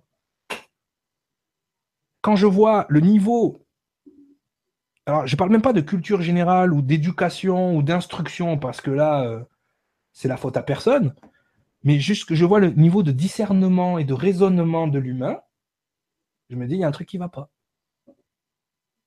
Il y a un truc qui ne va pas. À un moment donné, c'est pas possible. On est en 2017. On n'est plus les homo sapiens sapiens là. Qu'est-ce qui s'est passé? Toi, c'est ce que tu dis. non, mais je veux dire, théoriquement, on n'est plus les homo sapiens sapiens. Ça, c'est ce que je dis, je suis d'accord. Mais, moi, je me pose, moi, je me pose des questions. Tu, tu écris un truc comme ça, tu dis waouh, waouh, je signe de suite. Mais je vois pas le résultat. Par contre, je vois des gens qui se gavent et des gens qui meurent de faim. Je vois des gens qui détruisent la planète et d'autres qui regardent. On fait quoi? En tant qu'espèce, quand est-ce qu'on se pose? Et comme je l'ai dit dans la dernière émission avec Sangara, je remarque souvent que l'être humain, au lieu d'être uni dans le discernement, la sagesse et l'intelligence, il se divise dans la connerie. On fait quoi? Voilà les questions qu'il faut se poser. Maintenant, il faut faire des constats d'évidence. Est-ce qu'il y a des liens? Oui. Est-ce que ces liens, ils créent de l'énergie euh, commune à tout le monde? Oui, non. Ok, qu'est-ce qu'on fait? Voilà les questions qu'il faut se poser. Il faut arrêter de dire, euh, de faire des sites avec euh, des espèces de liens, euh, Bilderberg ou je sais pas quoi. Non, non, non, non. on se pose les gens, on se pose des questions. Comment on fait? Parce que nous, on est 99%, et eux, ils sont 1%. Comment on fait? Voilà. C'est tout. Moi, t'as déjà ma réponse, Cyril, on en a parlé l'autre jour. On fait les punks et do it yourself. Ouais, it yourself. on la crée. Toi-même. Mais moi, je suis d'accord avec ça. Déjà dans la musique, c'était comme ça. Là, c'est pareil. Tu vois, on s'organise entre nous, on fait les choses nous comme on a envie de les faire, et puis après le reste, on laisse les gens. Euh. Moi, j'aime pas, j'aime pas parler politique. C'est un truc qui, pareil, je. Ah mais là, on n'a pas parlé de politique. On a parlé du lien. Non, mais c'est pour venir à ce que j'allais dire. Laisse-moi parler. Juste... tu me reprochais là. Fais gaffe. Hein. Je prends juste, je prends juste un exemple. Oui. C'est la dernière fois que je parlerai, et c'est même pas de la politique, mais en Islande, il y a une ville, j'ai oublié le nom. Euh, c'est des, des punks anarchistes qui ont été élus. Des mecs qui euh, ils géraient des squats autogérés, euh, système D, quoi, entre humains, de d'homme à homme, ou de femme à femme, mais d'humain à d'humain, et euh, d'humain à humain. Nora va se moquer de monde, quoi. Euh, et, et qu'est-ce qui s'est passé La ville était endettée, on leur a donné les clés de la ville à ces gens-là. Et comme ils avaient toujours fonctionné d'humain à humain, dans, dans le système de, débrouille, et eh ben en fait, en cinq ans, ils, ils, ont réinventé complètement le fonctionnement de cette ville, ils ont créé une alternative, et la, la, la ville était, était excédentaire en budget. C'est-à-dire qu'ils avaient trop de budget à l'arrivée et les gens vivaient mieux. Comme c'était eh juste pour dire, c'était pas pour pour euh, dire faut être anarchiste ou tout, je m'en fous. Mais il y a mm-hmm. des alternatives possibles et, et il y a d'autres manières de, il y a d'autres manières de, de créer. Exactement. Il y a, c'est en Afrique du Sud, il y a Ubuntu, euh, le fonctionnement sans argent. C'est-à-dire qu'ils ont fait une expérience humaine avec des gens et si tu veux, pendant 15 jours, les gens, ils étaient en sevrage de l'argent. C'est-à-dire qu'ils étaient tous en panique, tous anxieux. Il y avait des médecins qui testaient le truc et tout, tu vois, pour voir les, les réactions des gens. Et au bout de 15 jours, ils ont mis en place un fonctionnement sans argent et les gens, ils voulaient plus retourner dans la société. Ils disent non, on va fonctionner comme ça tout le temps. C'est trop bien comme ça. Mais tu le vois dans les pays scandinaves déjà, mais tu vois le, les, les, politiciens, ils prennent le bus comme tout le monde, ils ont un SMIC. Tu vois, non, mais tu, tu, vois la différence. Les pays scandinaves, tiens, on est ailleurs, là, on est chez Odin là-bas. Tu vois, ils ont, ils ont, ils ont, ils ont un autre, ils ont un autre côté. C'est vrai que euh, justement, avec l'histoire du, du, du, tirage au sort, il y a, je, je sais plus si c'est en Finlande ou en Islande. Euh, ou en Norvège, je sais même plus dans quel pays c'était. Le gars, il s'est fait élire. Il s'est fait élire juste pour voter une loi c'est-à-dire le SMIC pour tout le monde. Il n'y a plus de chômage, il n'y a plus de RSA, il n'y a plus d'allocation. Tout le monde a un minimum de 900 à 1100 euros par mois, quoi qu'il arrive. Et après, il a, fait voter ça, il a démissionné. Il a dit j'ai fait ce que j'avais à faire. Et bim. C'est énorme. énorme. Voilà un gars vertueux. Je veux pas le pouvoir, moi. Je veux juste mettre ça en place parce que je trouve que c'est pas normal euh, qu'une mère au foyer euh, soit obligée euh, d'aller travailler alors qu'elle a un enfant, ou que le gars qui qui peut pas trouver du boulot, qui a juste pas envie de travailler, il n'est pas d'argent. Alors moi, j'ai pas trouvé ça normal. Il a voté la loi. Il y a un SMIC pour tout le monde. On n'en parle plus. Interdit. je, crois que c'est en Norvège. Interdiction aux gens du pouvoir, quoi, euh, d'avoir des défraiements ou des choses comme ça. Tu payes ton bus pour venir au travail, quoi. T'as pas un chauffeur, là. Tu viens en vélo, tu viens avec ta voiture. Mais tu commences pas, tu vis comme le peuple. Tu vois? Mais tu vois, ça, serait, ça serait un, ça serait un, beau, un, ça sera un, beau chemin de fait déjà. C'est ce qu'ils appellent la, la, la, moralisation de la vie, de la vie politique. C'est un beau mot, hein, un bel élément de langage. Et Quand on est en train on est en train de parler de gars qui te disent qu'ils vont avoir le salut et pas toi, donc. Euh... Tant pis. Je retenterai un coup la prochaine fois. Ah si, mais si j'ai pas le salut, j'aurai le hello. Euh, y a Yann qui t'invite à devenir maire de ta ville, donc voilà, prochaine élection. Euh. Maire de. Non, non, Cyril le président ou maire, euh, oublie ça. J'ai déjà du mal hein, à tenir ma maison. Je suis un gros bordélique. donc, ah si, c'est vrai. Ah moi, ouais, ouais, non, mais attends, surtout quand en plus ma conjointe, elle est très, tu vois, sur le ménage. non, non, tu veux quoi Non, non, non. Moi déjà, je suis, à ma place. Moi, je fais ce que je fais. Je, je, dois faire. Je fais ce que je suis déjà. Je suis bien là. Je suis bien. Bon, Cyriliel, merci, merci pour tout, merci pour ces partages encore, encore une fois sur l'antenne de Nurea. Je prends un dernier commentaire, Régine qui nous dit merci Cyriliel pour cette superbe conférence avec tes explications simples et ton franc-parler, j'adore, sur la réalité de la vie sur Terre. Et c'est vrai que ce soir, le franc-parler, tu l'as pas laissé dans ta poche, mais c'est aussi ce qui fait quoi. Ah non, mais je, l'ai dit, je l'ai prévenu, hein. Moi, je prends pas les gens en traite, en traître. Je, ai dit. J'ai dit maintenant, il n'y a plus de filtre. je dis les choses. Ah non, mais non, mais tu viens, tu viens me prendre sur comment je parle, ben je vais, on va, parler tous les deux, c'est tout. euh, les gens, ils ont trop l'habitude, ils sont derrière leur ordinateur. Non, mais non, mais je te le dis. Il y en a, je les vois, ils font des commentaires, et après ils arrivent dans nos stages ou nos conférences, puis ils voient Sangara déjà. Ah, je croyais que Hulk était vert. Eh ouais, ouais, ouais. il est noir, c'est Sangara. Et puis après, il ah, Cyriel, t'es grand quand même.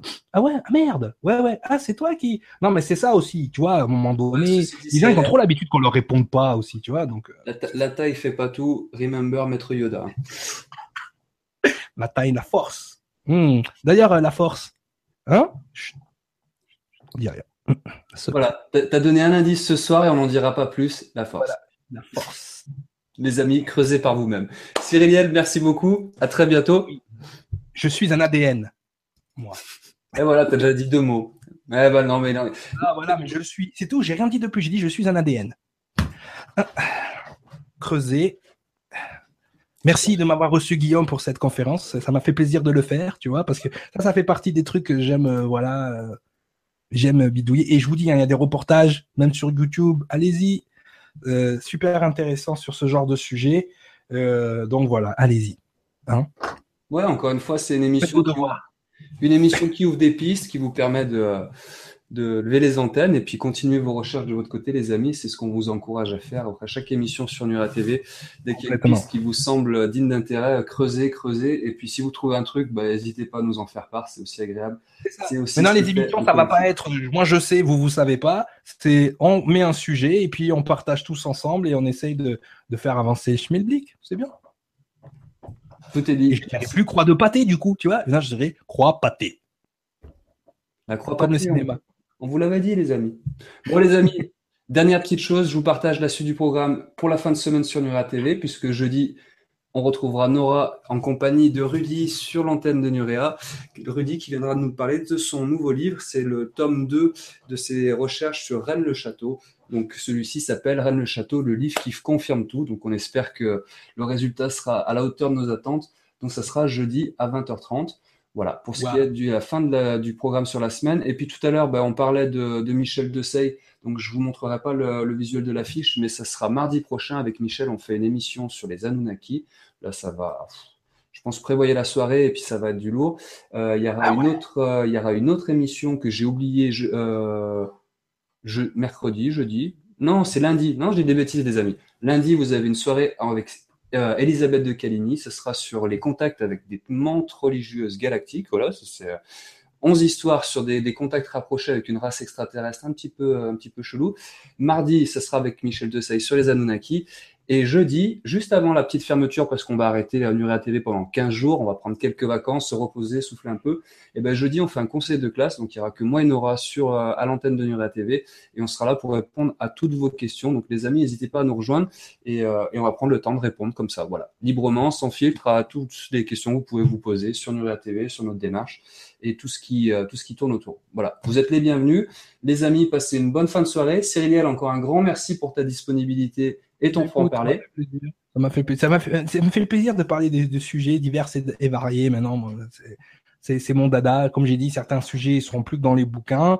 Euh, ce genre de sujet, voilà, ça, ça me passionne dès qu'on commence. Euh, voilà. Et puis euh, il y a des nouvelles choses qui arrivent parce que je, je, je, je, sais enseigner, mais je sais apprendre aussi. Je sais me mettre en position d'élève, sage, tranquille.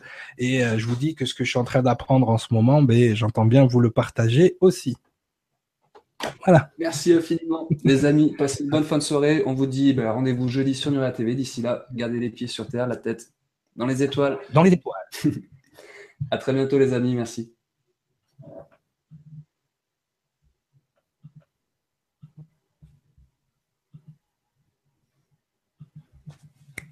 Au revoir.